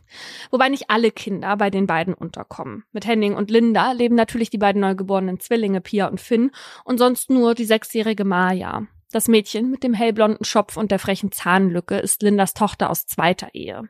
Ihr Bruder wohnt beim leiblichen Vater in Baden-Württemberg, dem Henning versprochen hat, gut auf Maya aufzupassen. Eine Aufgabe, die er gerne erfüllt. Denn obwohl Maya nicht seine leibliche Tochter ist, hat er sie ins Herz geschlossen. Dabei ist Henning natürlich klar, dass Linda das mit dem Aufpassen für Maya auch gut alleine hinbekommt. Streng, aber liebevoll, lautet das Credo ihrer Erziehung. Wenn es um ihre Rolle als Mutter geht, formuliert Linda hohe Ansprüche an sich selbst. Sie will die perfekte Mutter sein. Das hängt vielleicht auch damit zusammen, dass Liebe und Fürsorge in ihrer eigenen Kindheit kaum an der Tagesordnung waren kaum eine Rolle gespielt haben. Linda will es anders machen, besser. In ihrem ohnehin stressigen Alltag, in dem sich alles um ihre drei Kinder dreht, engagiert sich die 38-Jährige deswegen auch noch im Elternbeirat. Das hat sie bereits in Mayas Kindergarten gemacht. Nun übt sie dieses Ehrenamt auch in der Grundschule ihrer Tochter aus. Eigentlich könnte alles gut sein. Im Grunde läuft es so, wie Henning es sich gewünscht hatte, doch es ist eben nicht alles gut.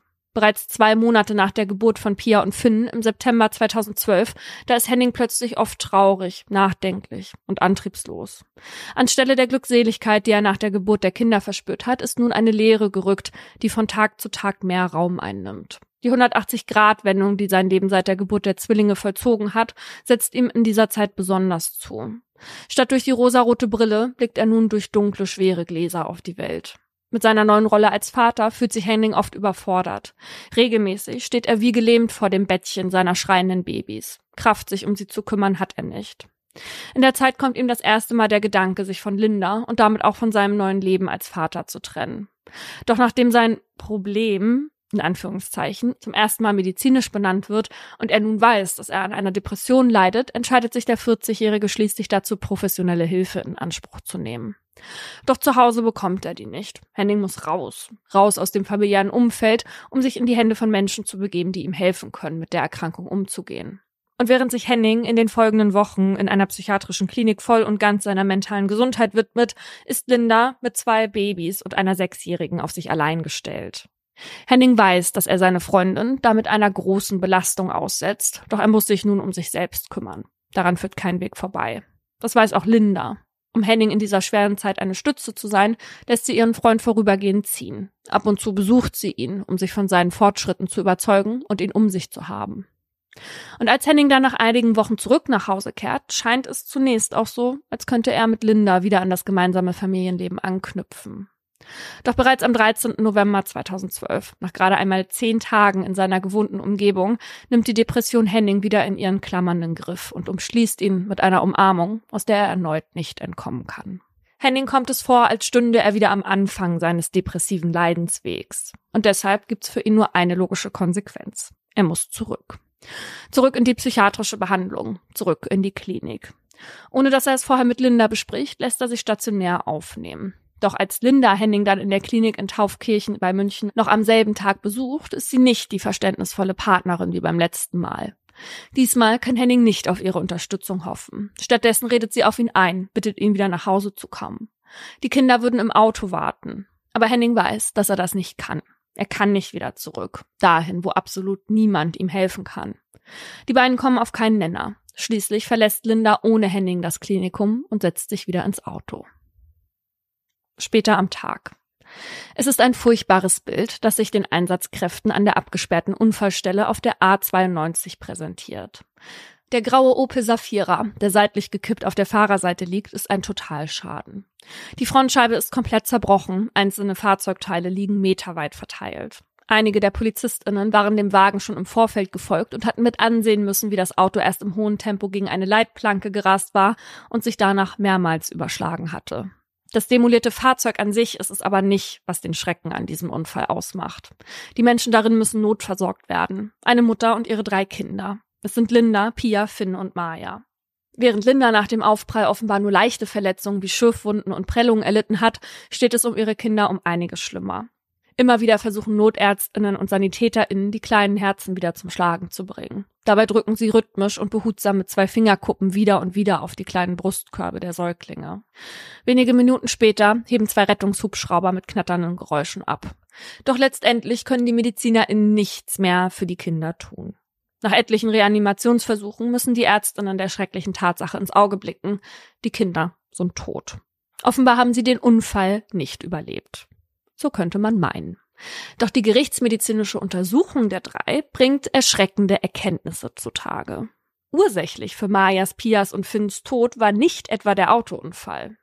Die drei waren bereits vorher tot. Dafür sprechen sowohl die gescheiterten Wiederbelebungsversuche als auch die Verletzungen der Kleinen. Vor allem die punktförmigen Einblutungen, die ihre Gesichter bedecken, deuten auf einen Erstickungsvorgang hin. Es ist das eingetroffen, was die Ermittelnden schon vorher vermuteten, als sie den Wagen auf der A92 verfolgten. Kurz zuvor hatte die Polizei einen besorgniserregenden Anruf erhalten. Ein aufgelöster Mann berichtete am Telefon, dass er sich Sorgen um seine Kinder machte. Seine Partnerin habe ihn per SMS darüber informiert, die gemeinsamen Zwillinge und seine sechsjährige Ziehtochter getötet zu haben. Als Streifenpolizistinnen die Frau schließlich in ihrem Auto im Stadtverkehr entdeckten, nahmen sie die Verfolgung auf, folgten ihr auf die Autobahn und mussten schließlich mit ansehen, wie sie den Opel Safira gegen eine Leitplanke lenkte. Nachdem Linda nach ihrem gescheiterten Rückholversuch die Klinik verärgert verlassen hatte, hatte sie Henning im Laufe des Nachmittags drei Textnachrichten geschickt. Die erste erreichte ihn um 13.39 Uhr. Ich habe Maya erwürgt und erstickt. So der Wortlaut. Oh mein Gott. Ja. Ach. Ein kurzer, knapper Satz, jedoch aussagekräftig genug, um in Henning Panik aufkommen zu lassen. In Verzweiflung und Angst hatte er darauf den Notruf gewählt. Er war sich sicher, Lindas Worte waren kein geschmackloser Bluff, kein überzogener Schrei nach Aufmerksamkeit. Es war die grauenvolle Wahrheit, die sie in ihr Handy getippt hatte. Um 14.03 Uhr folgte die nächste. Finn ist nun bei Maya und dem lieben Gott. 30 Minuten später dann die letzte SMS. Pia ist jetzt auch tot. Dass bei Linda noch am Unfallort die Handschellen geklickt hatten, verschafft Henning weder Trost noch Erleichterung. Eigentlich war er an diesem Morgen in die Psychiatrie zurückgekehrt, um gesund zu werden, stabil zu werden für sich und seine Familie. Doch diese Familie existiert nun nicht mehr. Und die Traurigkeit, die Henning erfüllt, ist größer als jemals zuvor. Zwei Wochen später. Etwa 40 Menschen betreten an diesem kalten Wintermorgen des 30. November 2012 den Freisinger Waldfriedhof. Wie eine weiße Decke hat sich der Schnee der vergangenen Tage über die Kulisse gelegt. Der Altar der Kirche ist großzügig geschmückt mit Blumen. Dazwischen stehen eingerahmte Fotos, die den Anwesenden nochmal vor Augen führen, wen sie hier heute betrauern. Auf einem der Bilder sind Pia und Finn zu sehen. Die Zwillinge liegen dösend und eng aneinander auf einer Decke. Sie, gekleidet im rosa-weiß gestreiften Body, er im hellen Einteiler, der von einer Winnie-Pooh-Figur verziert wird. Auch von der sechsjährigen Maya steht ein Foto am Altar. Sie wurde bereits im Familiengrab ihres leiblichen Vaters in Baden-Württemberg beigesetzt. Trotzdem war es Henning wichtig, auch ihr heute zu gedenken. Zum Abschluss des Gottesdienstes küsst er die blauen Urnen, in der sich die Asche seiner Babys befinden. Dann begibt er sich mit den anderen zum Grab. Schweren Schrittes, schweren Herzens. Während die Urnen im Erdboden verschwinden, ertönt im Hintergrund das Lied Geboren, um zu leben der Band Unheilig. Es fällt mir schwer, ohne dich zu leben. Jeden Tag, zu jeder Zeit, einfach alles zu geben. Ich denke an so vieles, seitdem du nicht mehr da bist. Denn du hast mir gezeigt, wie wertvoll das Leben ist. Ein Lied, das von Wundern, Träumen und Zukunft handelt. Dinge, die Maya, Pia und Finn verwehrt geblieben sind. Ein Jahr später. In Hennings Leben ist wieder sowas wie ein Tagesablauf eingekehrt. Zumindest ein Stück weit. Der 41-Jährige ist mittlerweile psychisch stabil. Im März ist er nach etwa vier Monaten aus der Psychiatrie zurückgekehrt. Und auch seiner Arbeit als Computerspezialist geht er wieder nach. Henning will weiterleben für seine Kinder. Das sagt er sich selbst immer wieder. Nach wie vor denkt er jeden Tag an seine verstorbenen Zwillinge. In einem Regal in seinem Wohnzimmer haben zwei Boxen einen Ehrenplatz, in denen er die Nabelschnüre aufbewahrt. Davor hat er ihre Schnuller mit Namensgravur platziert. Auf dem blauen steht Finn, auf dem rosafarbenen Pia. Früher haben sie daran genuckelt. Nun erinnern sie Henning daran, dass sie nie heranwachsen und in seiner Erinnerung immer Babys bleiben werden. Weil die Mutter seiner Kinder sie tötete. Immer wieder kommen Henning nun seit einem Jahr die grauenhaften Textnachrichten in den Sinn. Henning hat sie gelöscht, doch in seinem Gedächtnis werden sie für immer gespeichert sein und an jenen Tag im November erinnern, an dem er seine drei Kinder und seine Partnerin verlor. Denn auch wenn Lindas Suizidversuch scheiterte, für den 41-jährigen Henning ist sie trotzdem gestorben. In den vergangenen Monaten hat Linda ihm immer wieder Briefe geschrieben. In einem bittet sie ihn um Entschuldigungen und Erinnerungsstücke ihrer Kinder, in einem anderen schlägt sie ihm vor, sie in U-Haft zu besuchen. Henning hat keinen dieser Briefe beantwortet. Trotzdem wird er sich noch einmal mit ihr und ihren Taten auseinandersetzen müssen, und zwar in einem Gerichtssaal. Vor dem bestehenden Prozess graut ihm schon, denn er wird ihm erneut vor Augen führen, was er verloren hat. Die Möglichkeit, Pia und Finn im Arm zu halten, ihrem Gebrabbel zu lauschen. Und die Chance, seine Kinder aufwachsen zu sehen. Und zugleich hat er nicht wirklich Erwartungen an den Prozess. Pia, Finn und Maya sind tot. Daran wird auch eine langjährige Haftstrafe für Linda nichts ändern. Wie könnte ein Prozess da also sowas wie Gerechtigkeit herstellen? 12. November 2013. Mit seiner hellen Holzverkleidung wirkt der lichtdurchflutete Saal im Landgericht Landshut nahezu freundlich und einladend. Doch angesichts der grausamen Verbrechen, um die es hier in den kommenden acht Verhandlungstagen gehen soll, ist es nur eine Frage der Zeit, bis das grelle Licht gegen die Dunkelheit versagt, die gemeinsam mit Linda den Raum betritt. Begleitet von Blitzlichtgewitter schreitet die 39-Jährige mit gesenktem Kopf zu ihrem Platz auf der Anklagebank. Ihr rundlich blasses Gesicht wirkt aufgedunsen, ihre Augen verquollen. Gekleidet ist sie ganz in schwarz. Die Staatsanwaltschaft wirft Linda vor, sich des heimtückischen Mordes an Maya sowie des zweifachen Totschlags an ihren Zwillingen schuldig gemacht zu haben.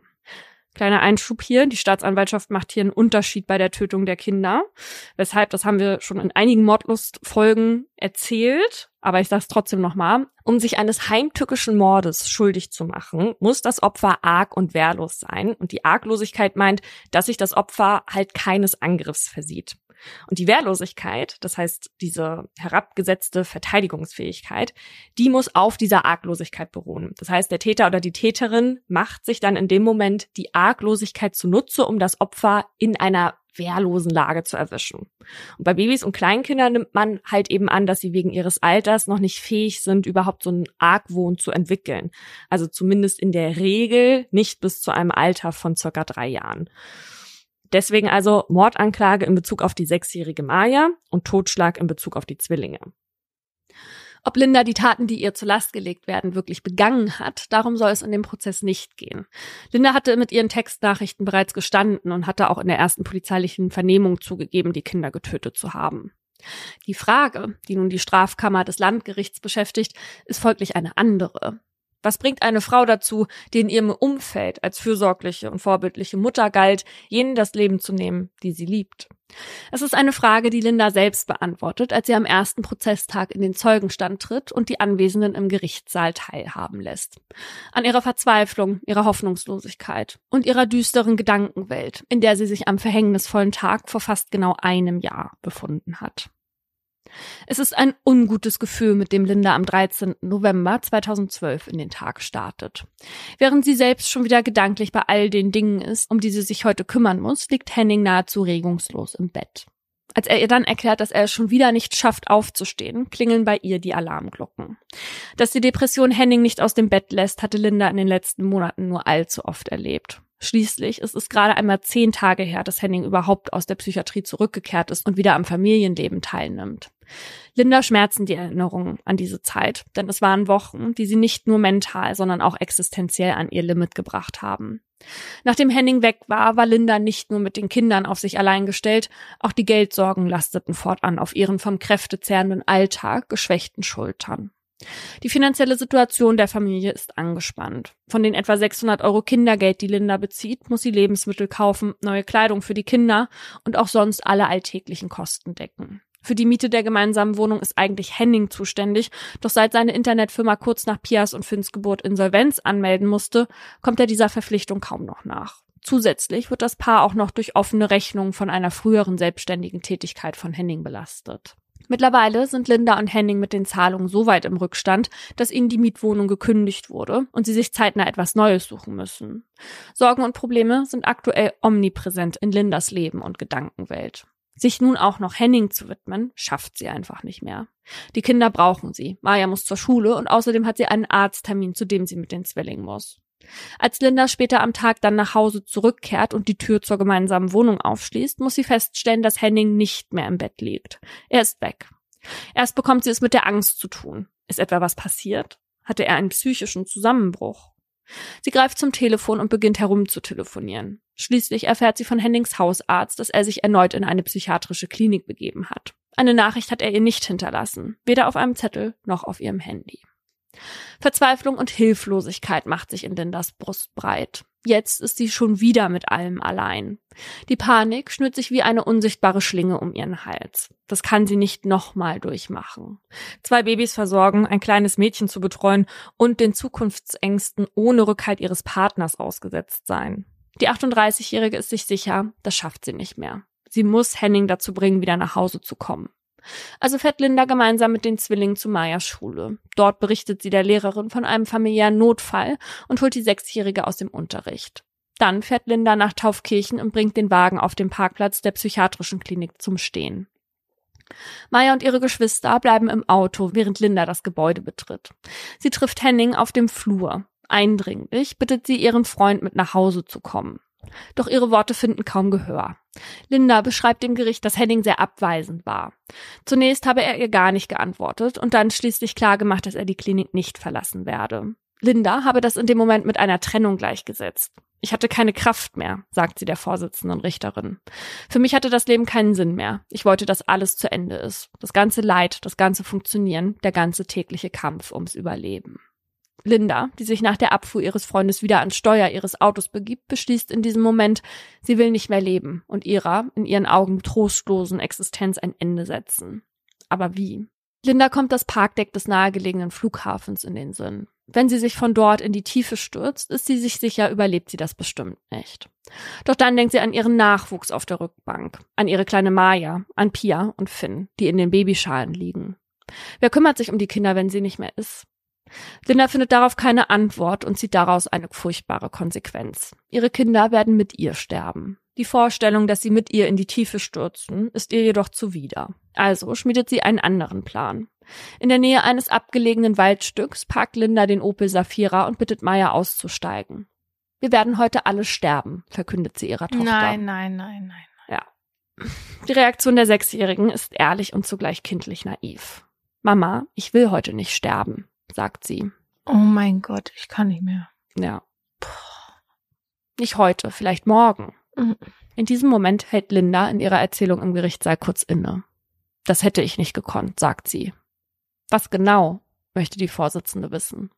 Alles auf morgen zu verschieben, das hätte alles noch schlimmer gemacht. Dann berichtet sie weiter. Linda beginnt ihrer Tochter nun Mund und Nase zuzuhalten. Die Grundschülerin wehrt sich massiv. Mit Schlägen, mit Tritten. Immer wieder versucht sie, die Hände ihrer Mutter aus ihrem Gesicht zu ziehen. Linda lässt daraufhin zunächst von Maya ab und versucht beruhigend auf sie einzureden. Dann legt sie ihr ein Spucktuch ihrer Geschwister um den Hals. Um sie zu wärmen, erklärt sie der Sechsjährigen. Dann zieht sie von hinten zu und schnürt ihrer Tochter die Luft ab, bis sie keinen Mucks mehr von sich gibt. Als sie noch einmal kurz zu atmen beginnt, hält sie ihr erneut für zehn Minuten Mund und Nase zu.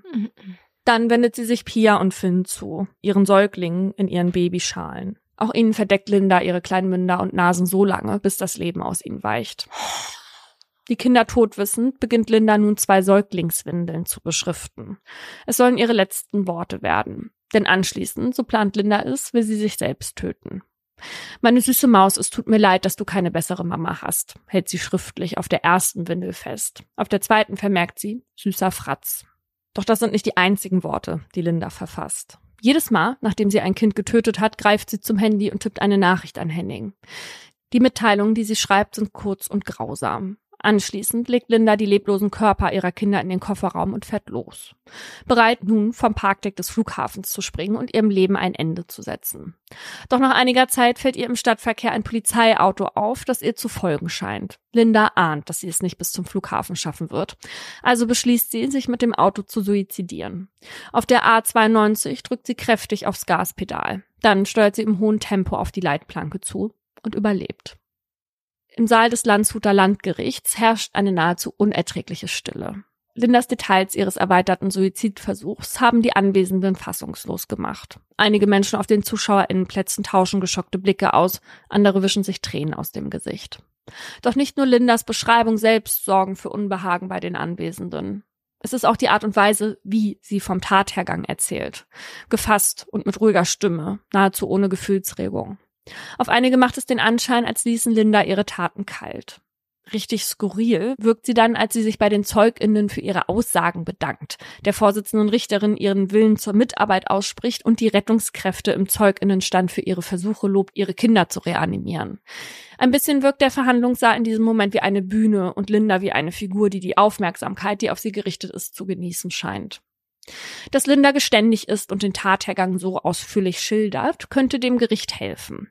Sowohl bei der Einordnung von Lindas Motiven als auch bei der Rekonstruktion der Tat. Trotzdem ist man sich im Landgericht nicht so sicher, ob sie der Kammer auch wirklich alles erzählt hat. Grund dafür sind die Ausführungen des rechtsmedizinischen Sachverständigen. In seinem Gutachten weist er darauf hin, dass die Leichen der Säuglinge Pia und Finn nicht nur sogenannte petechiale Blutungen aufweisen würden, die für einen Erstickungsvorgang sprechen. Die Zwillinge hätten auch schwere Schädelfrakturen erlitten. Finn habe außerdem zwei gebrochene Arme und eine Oberschenkelfraktur gehabt. Der Gutachter ist sich sicher, mit dem Autounfall sind diese Verletzungen nicht zu erklären. Die Mutter muss sie ihnen vorher zugefügt haben. Nee. Doch, aber also Linda streitet es ab. Sie behauptet vehement, die Tötung ihrer Kinder sei ohne Brutalität vorgegangen. Wobei man sich da ja natürlich auch fragen kann, ob so ein grausamer Erstickungstod, ob man da wirklich von ohne Brutalität Ja. sprechen kann. Also das mag ich ja mal bezweifeln. Ja. Ob letztendlich das Ersticken oder die Kopfverletzungen zum Tod der Babys geführt haben, bleibt unklar. Und auch das psychiatrische Gutachten, das ein genaues Bild von Lindas Wesen zeichnen soll, lässt einige Fragen offen. Allen voran die nach der Schuldfähigkeit. Der forensische Psychiater, der im Prozess zu Wort kommt, bezeichnet Lindas Persönlichkeit als doppelbödig. Finde ich irgendwie eine schöne Beschreibung. Auf der einen Seite wirke sie nach außen stabil und präsentiere sich als Frau, die in der Lage sei, ihr Schicksal durchaus selbst zu meistern. Hintergründig jedoch sei sie zerrissen, unsicher und habe ein großes Bedürfnis nach Unterstützung.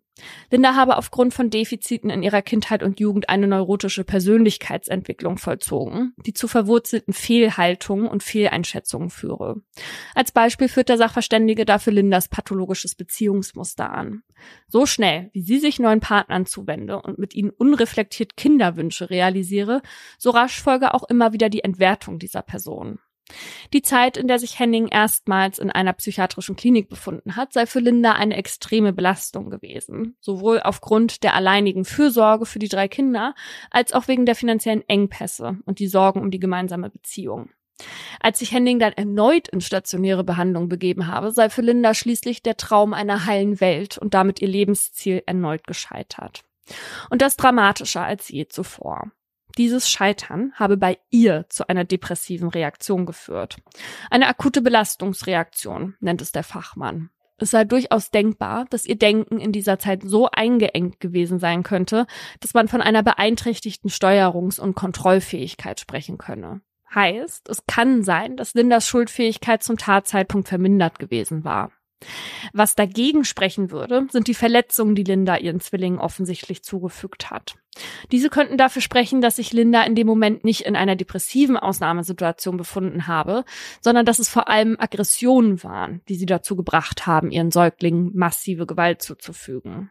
Okay, wenn diese Aggressivität sozusagen sie dazu gebracht hat, dann kann sie nicht vermindert schuldfähig sein, weil eine Aggressivität quasi keine psychische Erkrankung oder sowas ist wie jetzt die Depression oder Mm, Na, also er, also der Sachverständige sagt quasi, dass es fraglich ist, ob sie dann vermindert schuldfähig war, weil dann diese Aggression bei Linda so in den Vordergrund getreten wäre.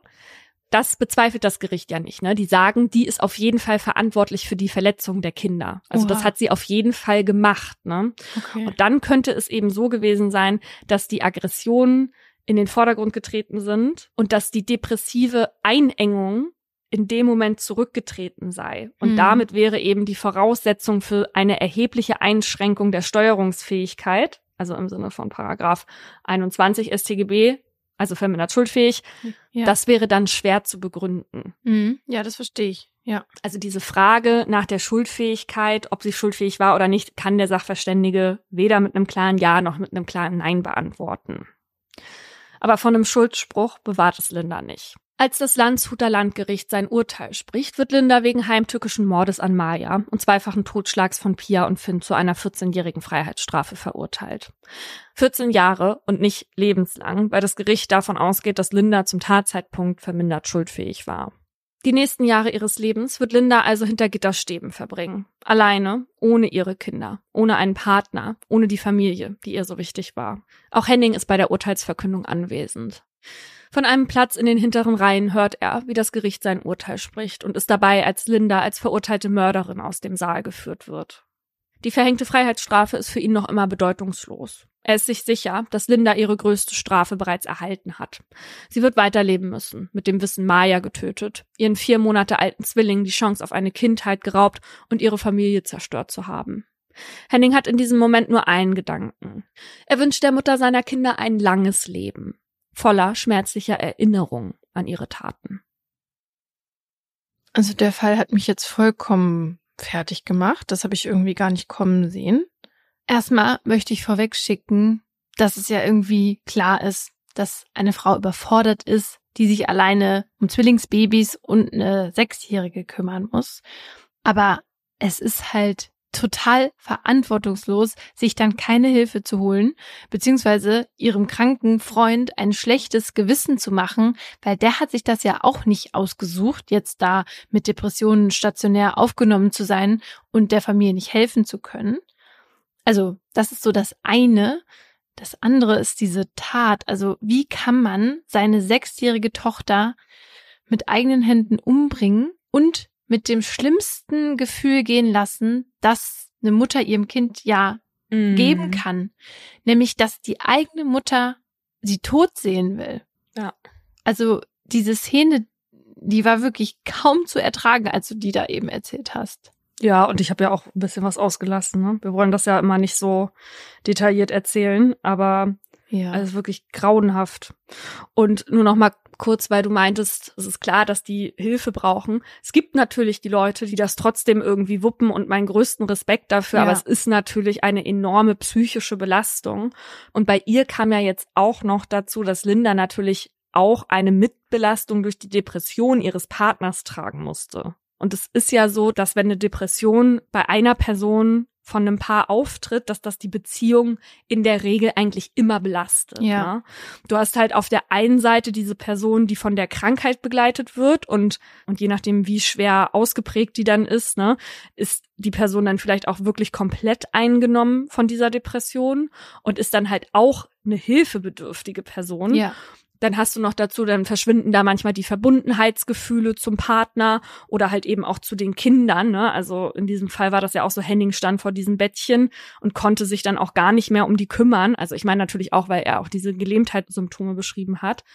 Aber dann hast du halt eben auf der anderen Seite die Partnerperson, für die sich ja damit auch so vieles ändert. Ja. Also die Beziehung, der Alltag, man sorgt sich um die andere Person und findet vielleicht dann in dem Moment auch keinen richtigen Umgang damit, weil man sich mit dem Thema vielleicht auch noch nicht so richtig auseinandergesetzt hat. Und viele fühlen sich dann ja auch verantwortlich und haben dann auch noch mit Schuldgefühlen zu kämpfen, weil sie das Gefühl haben, sie müssen jetzt irgendwie Teil dieser Heilung sein. Ja. Und ich finde schon, dass man da auch eine Verantwortung hat als gesunder Part, wenn auch nicht bis hin zur Selbstaufgabe. Mhm. Ich glaube, das darf man bei diesem Fall nicht unterschätzen. Also ich habe neulich jemanden getroffen, der gesagt hat, seine Ehe ist im Grunde genommen nicht mehr existent, seitdem die Ehefrau diese Depressionsdiagnose hat. Ja. Und insofern muss man Linda nat natürlich zugestehen, dass sie also dass sie auch wirklich unter einer psychischen Belastung gestanden hat, was ihr das Gericht ja am Ende auch anerkannt Ja, hat auf jeden Fall. mit der geringeren Haftstrafe. Ansonsten hätte sie natürlich lebenslang kriegen müssen für den Mord an Maya.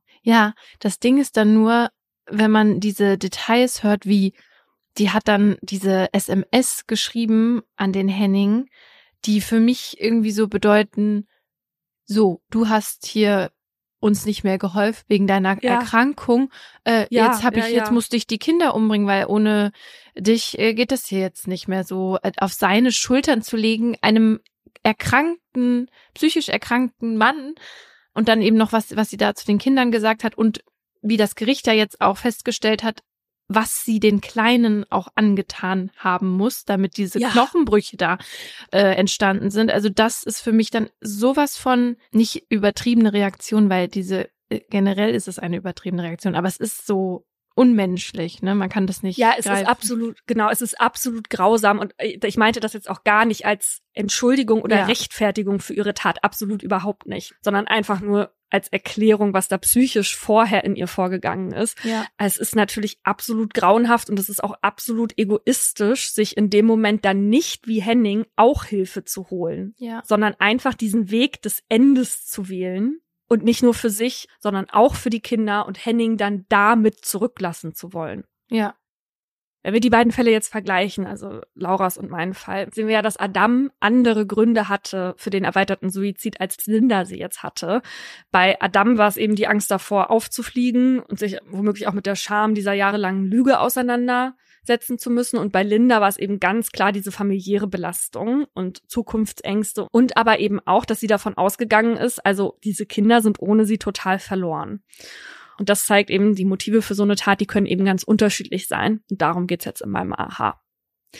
Grundsätzlich ist das natürlich ein bisschen tricky, da überhaupt Erkenntnisse zu sammeln. Denn wenn alles so läuft, wie sich die TäterInnen das vorgestellt haben, dann sind sie ja am Ende tot und dann können wir halt nichts über das Innenleben wissen. Und Angehörige, die Aufschluss geben könnten, die sind ja dann eventuell auch mitgerissen ja. worden. Und außerdem gibt's natürlich dann auch keinen Prozess, weil gegen Tote nicht ermittelt wird. Manchmal gibt's Abschiedsbriefe, ja, die können dann vielleicht ein bisschen Aufschluss geben, aber halt eben auch nicht immer. Also Linda hat das nicht gemacht, Adam hat das nicht gemacht. Das heißt, um was über die Motive zu erfahren, schauen wir uns halt am besten die unvollendeten, erweiterten Suizide an. Und deswegen haben wir uns eben heute in der Folge auch dafür entschieden, zwei solche Fälle zu behandeln, weil die Informationslage zu den vollendeten meist einfach zu dürftig ist. Ne, für uns sind ja zum Beispiel auch immer Gerichtsverfahren super wichtig, weil man ja da eben auch dem Motiv auf den Grund geht um halt ein Urteil fällen zu können. Das hatte man ja bei Linda im Prozess auch gemacht. Und was man da gesehen hat, ist, dass es halt nicht einen Auslöser gab und dann hat sie sich dazu entschieden, sondern das hat sich ja mit der Depression von Henning schon vorher aufgebaut. Lorenz Böllinger, ehemaliger Professor für Strafrecht und Kriminologie an der Universität Bremen, spricht in dem Zusammenhang in einem Interview mit der Süddeutschen Zeitung von einem sogenannten Aufschaukelungsprozess, also von Emotionen und Problemen, die dann auch im Vorfeld schon bestanden haben und sich dann mit der Zeit eben verstärken. Die können ganz unterschiedlich sein. Das kann eine wirtschaftliche Notlage sein, das kann die Angst des Verlassenwerdens des Partners Partners oder der Partnerin sein, Familienkonflikte oder halt eben auch Krankheiten. Was sich in Bezug auf die Motive außerdem zeigt, ist, dass es da deutliche Unterschiede zwischen den Geschlechtern gibt. Bei Männern beispielsweise sind laut dem Experten Böllinger oft Eifersuchtsgefühle und Verlustängste ausschlaggebend, vor allem halt bei den Männern, die ihre Beziehung als etwas erleben, das ihnen viel Sicherheit gibt. Der Kriminologe sagt eben, dass es männlichen Tätern auch oft um das Besitzen von der Partnerin gehen würde. Ne? Also da haben wir das wieder mit den Femiziden. Wenn ich dich nicht haben kann, dann soll dich niemand haben können. Ja. Aus diesem Grund töten Täter, die erweiterte Suizide begehen, auch besonders häufig ihre Partnerinnen. Frauen dagegen bringen im Vorfeld vor allem ihre Kinder um und dabei spielen dann halt sogenannte pseudo-altruistische Motive eine Rolle. Der Psychiater und Suizidforscher Manfred Wolfersdorf erklärt in einem Interview gegenüber dem Stern, dass Mütter gerade kleine Kinder oft noch als Teil von sich selbst, also auch von ihrem eigenen Körper wahrnehmen. Und wenn sie dann aus Verzweiflung ihren Suizid planen, dann denken sie dann, dass die Kinder ohne sie halt nichts können und dass die Mütter die dann in der ganz schrecklichen Welt alleine zurücklassen würden, wenn man sie nicht mittötet. Ja, aber diese Einordnung, ne, typisch Mann, typisch Frau, trifft natürlich nicht auf alle Fälle zu. Gerade dieser falsche Altruismus, also diese, dieses überzogene Verantwortungsgefühl, ist was, was auch bei Männern vorkommt. Das war ja auch bei dem Mann so, von dem ich in Folge 14 erzählt habe. Das war ja auch ein Fall von erweitertem Suizid. Da hatte nämlich dieser Mann seine ganze Familie und sich selbst getötet unter anderem wegen beruflicher Probleme. Der hatte einen Abschiedsbrief geschrieben und darin dann auch ausführlich erklärt, warum auch seine Familie sterben musste. Und zwar Zitat, weil mein alleiniger Tod oder auch mein Weiterleben meine Familie in tiefe Trauer gestürzt und tief verletzt hätte. Außerdem schreibt er, ich wäre nicht in der Lage, meiner Familie eine lebenswerte Zukunft zu ermöglichen. Davor möchte ich sie bewahren. Ja, das ist ja oft so, ne, dass die, die die Tat begehen, das dann auch wirklich glauben, dass das so ist. Aber es ist eben natürlich eigentlich überhaupt nicht altruistisch. Ne? Also zuerst mal sprichst du der anderen Person die Entscheidung ab. Und jetzt mal ganz stumpf, also wenn die Person damit wirklich nicht leben könnte, also vor allem die Partnerin, ne, dann hätte sie ja auch immer noch die Option, sich selbst zu suizidieren. Ja. Und könnte das für sich selber entscheiden. Und davon abgesehen dass ich glaube, dass wenn beispielsweise eine Familie wie die von dem Adam, ne, ja. wenn die herausfinden würde, was für eine Lüge sie da jahrelang gelebt hat, dann finde ich doch recht fraglich, ob sie dann wirklich keine Option ohne ihn gesehen hätte, weil wenn so eine Lüge vorher aufgeflogen wäre, dann hätte ja bestimmt eine Trennung im Raum gestanden und die würde dann ja ganz gut zeigen, dass es auch ohne geht. Ja. Und deswegen glaube ich, dass es eben in den Fällen von Adam oder dem Mann aus Folge 14, dass es vor allem denen darum geht, den Schein vor der Familie und vor dem Umfeld zu bewahren und vor allem auch sich selbst vor der Konfrontation mit der Wahrheit zu schützen. Und das ist ja nun alles andere als altruistisch. Genau. Und bei dem Fall aus Folge 14 äh, war das irgendwie auch ganz klar. Also dieser Brief war ultra lang und den haben sich natürlich im Nachhinein auch ExpertInnen angeschaut und haben da ganz klar ganz viel Narzissmus gesehen. Da war, glaube ich, da, das hatte ich da auch in dem Fall erzählt, wie oft das Wort ich benutzt wurde, ne? Und ja, ja, also, also ganz übertrieben häufig und schon alleine, wenn ich das höre, ne, ich wäre nicht in der Lage, meiner Familie eine lebenswerte Zukunft zu ermöglichen. Ja, ähm, können die sich selber vielleicht eine lebenswerte Zukunft ermöglichen? Du bist ja nicht ja genau, äh, ja. Äh, als ob sich das Leben um diesen Typen dreht. Genau, ja. ja. Also in seiner Welt eben schon, ja. Als wäre er die Sonne, ohne die es kein Leben gäbe. Ja. Naja, ansonsten stellen die ExpertInnen bei der Geschlechterthematik halt noch fest, dass Männer häufiger erweiterten Suizid begehen. Das zeigt zum Beispiel auch eine Obduktionsstudie des Rechtsmedizinischen Instituts der Berliner Charité. Die hat sich alle erweiterten Suizidfälle in Berlin von 2005 bis 2013 angeschaut und festgestellt, dass in den insgesamt 17 untersuchten Fällen tatsächlich 17 Täter männlich waren und 18 von 20 Opfern, die sie getötet haben, also 90 Prozent waren weiblich. Aber wir wissen ja jetzt auch, Frauen werden auch zu Täterinnen. Und bei ihnen kann im Gegensatz zu Männern diese Überzeugung, mein Kind kann ohne mich nicht oder mein Kind und ich sind tot besser dran, auch manchmal durch eine bestimmte Art der Psychose ausgelöst werden, über die wir erst vor kurzem hier beim Mottos gesprochen haben. Das hat uns unsere Expertin für diese Folge Dr. Ute Lewitzke erzählt. Die ist Fachärztin für Psychiatrie und Psychotherapie. Für mich der Klassiker ist der erweiterte Suizid im Rahmen einer sogenannten Wochenbettpsychose. Junge Frauen, die ihr Kind entbunden haben, wenige Wochen, also das muss auch innerhalb der ersten Wochen passieren, sonst erfüllt es die Kriterien gar nicht mehr, kommen in einen extremen Zustand von verzerrter Wahrnehmung, von Depressivität, von psychotischem Erleben, das heißt Halluzination, Verfolgungsgefühl, wahnhaftes Erleben und aus diesem Konglomerat von Symptomen kommen sie dann zu dem Punkt, weder mein Kind noch ich sollten hier weiter auf diesem Planeten leben.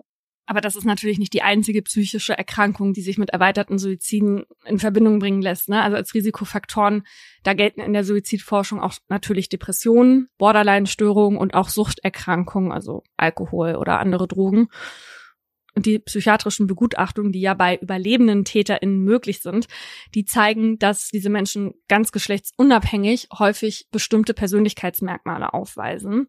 Die sind halt oft egozentrisch und suhlen sich in Selbstmitleid und auch Narzissmus ist eben ein großes Thema, wie du ja auch eben gerade angesprochen hast, also sei es in Form von narzisstischen Zügen oder sogar als Persönlichkeitsstörung. Und in vielen Fällen haben TäterInnen kein Gefühl für ein ausgeglichenes Maß an Distanz und Nähe wie häufig jetzt Erkrankungen wie Depressionen, Psychosen oder so eine narzisstische Persönlichkeitsstörung diese erweiterten Suizide begünstigen, das ist total unklar. Also da gibt's je nach Studie und Land ganz unterschiedliche Zahlen. In solchen Fällen kann er natürlich unter Umständen auch eine verminderte Schuldfähigkeit beziehungsweise eine Schuldunfähigkeit vorliegen. Es ist nämlich so, dass bei vielen TäterInnen, die halt eben unvollendete, erweiterte Suizide begangen haben, nachträglich auch erhebliche psychische Störungen festgestellt wurden. Und das kann dann natürlich auch eine mildere Strafe bedeuten, wie im Fall von Linda, oder dass man in der forensischen Psychiatrie untergebracht wird, wenn man beispielsweise schuldunfähig ist. Dafür ist aber natürlich die Voraussetzung, dass ein Gutachter oder eine Gutachterin feststellt, dass man wegen der seelischen Störung unfähig war, das Unrecht seiner Tat einzusehen oder eben danach zu handeln. Was wir jetzt an unseren Fällen gesehen haben, die Menschen im Umfeld von erweiterten Suiziden, die stellen sich ja danach oft die Frage, hätte das Ganze irgendwie verhindert werden können und machen sich Vorwürfe. Also Henning zum Beispiel hat sich tatsächlich gefragt, ging das mit Linda alles zu schnell? Ne? Weil die Beziehung, die hat ja relativ schnell Fahrt aufgenommen. Ja. Und er hat sich auch gefragt, ob ihn ihre Vergangenheit, ne, also mit den zwei gescheiterten Ehen vorher, mit auch schon zwei Kindern, hätte ihn das irgendwie skeptisch machen sollen. Und hätte er sie vielleicht vorher besser kennenlernen sollen, bevor er mit ihr eine Familie gründet. Und dazu sagt unsere Expertin Ute Lewitzka aber, dass es für das Umfeld tatsächlich oft schwierig ist, bestimmte Veränderungen oder Auffälligkeiten an jeweiligen Personen dann als Alarmsignale zu deuten, weil die Schwierigkeit dabei ist eben gar nicht das reine Bemerken, sondern vor allem das Einordnen. Also die Expertin meint, dass wir Menschen grundsätzlich eigentlich so gestrickt sind, dass wir uns Dinge immer erklären wollen. Ja. Also wenn ich beispielsweise feststelle, Mensch, mein Partner ist seit einiger Zeit total gestresst und wirkt überfordert, was ich von ihm eigentlich so gar nicht kenne, dann reime ich mir eventuell zusammen, dass er Stress auf Arbeit hat oder so. Einfach um mir selbst dieses Verhalten erklären zu können. Hm. Obwohl das ja gar nicht der Grund sein muss. Kann ja was völlig anderes sein dafür, dass sich irgendwie das Wesen verändert. Nichtsdestotrotz sagt Ute Lewitzka eben auch, es gibt bestimmte Alarmsignale und wenn man solche Veränderungen an anderen bemerkt, dann sollte man auf jeden Fall das Gespräch suchen. Wenn ich aufmerksam bin und sehe, dass ein Mensch sich verändert, dass er sich vernachlässigt, dass er Schlafstörungen hat, dass er sich zurückzieht, dass er reizbarer ist, dass er oder sie in, in dem Fall auch andere Interessen, die sie hatte, nicht mehr nachgeht, dass sie häufiger von Sorgen berichtet oder oder oder, dann könnte ich nachfragen, dann könnte ich sagen, okay, ich mache mir Sorgen und dann könnte es im günstigsten Fall auch so sein, dass ein Hilfesystem oder dass der oder diejenige in das Hilfesystem kommt und auch wirklich Unterstützung erfährt. Das setzt dann aber natürlich voraus, dass die Betroffenen auch bereit sind, sich zu öffnen und Unterstützung anzunehmen. Und ob dann auch wirklich Gedanken über jetzt einen erweiterten Suizid mitgeteilt werden, das ist natürlich nochmal eine andere Frage. Unsere Expertin hat erklärt, dass man bei psychiatrischen Anamnesen immer auch Suizidgedanken abfragt. Gefährdungen für andere, aber eigentlich nur dann, wenn es jetzt konkrete Hinweise gibt, äh, zum Beispiel in Form von Zwangsgedanken. Also zum Beispiel, wenn eine Mutter gedanklich immer wieder durchspielt, wie sie ihr eigenes Kind umbringt. Ja, und sowas muss man dann halt natürlich auch erstmal äußern. Ne? Also das ist natürlich die eigentliche Schwierigkeit dabei. Und nochmal zur Gefährdung. Ich habe mich gefragt, also wenn der erweiterte Suizid halt eben unvollendet bleibt, wie in unseren Fällen heute, wie steht's dann um die Suizidgefahr der TäterInnen danach? Dann sind ja die Angehörigen tot, Mhm. man selbst aber nicht, obwohl man den Plan ja eigentlich hatte. Und dazu sagt Ute Lewitzka Folgendes. Tatsächlich haben die Straftäter nach einer Straftat, wie beispielsweise ein erweiterter Suizid, den sie dann selbst überlebt haben, auch ein eigenes erhöhtes Suizidrisiko. Hierfür gibt es mehrere Gründe. Ein Grund ist, dass ja möglicherweise diese Straftat selbst im Rahmen einer psychischen Erkrankung geschehen oder von ihr zumindest beeinflusst war. Und psychische Erkrankungen selbst erhöhen das Suizidrisiko oder sind ein Risikofaktor. Und das Zweite ist, dass wenn diese Straftäter dann in Untersuchungshaft oder in den Justizvollzug kommen, das ist eine hohe Risikozeit, auch ein Hochrisikoort, insbesondere im Rahmen der Untersuchungshaft. Dort geschehen die meisten Suizide, wenn wir uns da die Statistiken angucken. Also ja, besonders auf diese Straftäter müsste man im Grunde genommen gut aufpassen. Ist eigentlich witzig, dass sie das sagt, ne? Man müsste auf die aufpassen, weil wir ganz am Anfang davon reden, dass ähm, man ein Recht hat auf selbstbestimmtes Leben und damit auch sich ein Ende zu setzen. Ne? Was heißt das denn aufpassen, wenn die eigentlich sterben wollen? Ne? Das finde ich ja auch irgendwie interessant, aber Ja, das ist äh, tatsächlich. Naja, ich glaube, aber im Gefängnis befindest du dich ja eigentlich in der Obhut des Staates, ne? Oder? Das ist ja dann. ja, und der Staat und die Gesellschaft muss das ak- akzeptieren. Ja, das sagt aber die, die total dagegen ist, dass man Inhaftierten assistierten Suizid erlaubt, weil du der Meinung warst, dass sie sich ihrer Freiheitsstrafe entziehen, sage ich jetzt mal salopp, ne? Ja, nee, ich stehe auch noch dazu. Ich äh, fand es jetzt einfach nur irgendwie bemerkenswert, dass, ne, dass sie sagt, dass man auf die aufpassen muss. Weil ich sehe das auch, ich sehe das ja auch so, ähm, dass man auf die aufpassen muss, damit die eben ihre, ihre Strafe absitzen, weil das dann sozusagen die Gerechtigkeit erst wiederherstellt, sozusagen. Naja, das ist das eine und das andere ist, dass aber natürlich, wenn du dich in dem Moment in der Obhut des Staates befindest, dass der natürlich dann auch eigentlich dafür Sorge tragen muss, dass du eine Option auf Heilung hast, wenn du jetzt beispielsweise den Suizidgedanken wegen einer Depression hast. Ja, guter Punkt. Apropos Heilung, wenn ihr suizidale Gedanken habt oder jemand in eurem Umfeld oder ihr das dort vermutet, dann gibt es Hilfe. In unserer Folgenbeschreibung haben wir euch Telefonnummern und Websites aufgelistet, wo ihr euch dann hinwenden könnt. Und das war schon wieder. Das war ein Podcast der Partner in Crime. Hosts und Produktion Paulina Kraser und Laura Wohlers. Redaktion Jennifer Fahrenholz und wir. Schnitt Pauline Korb.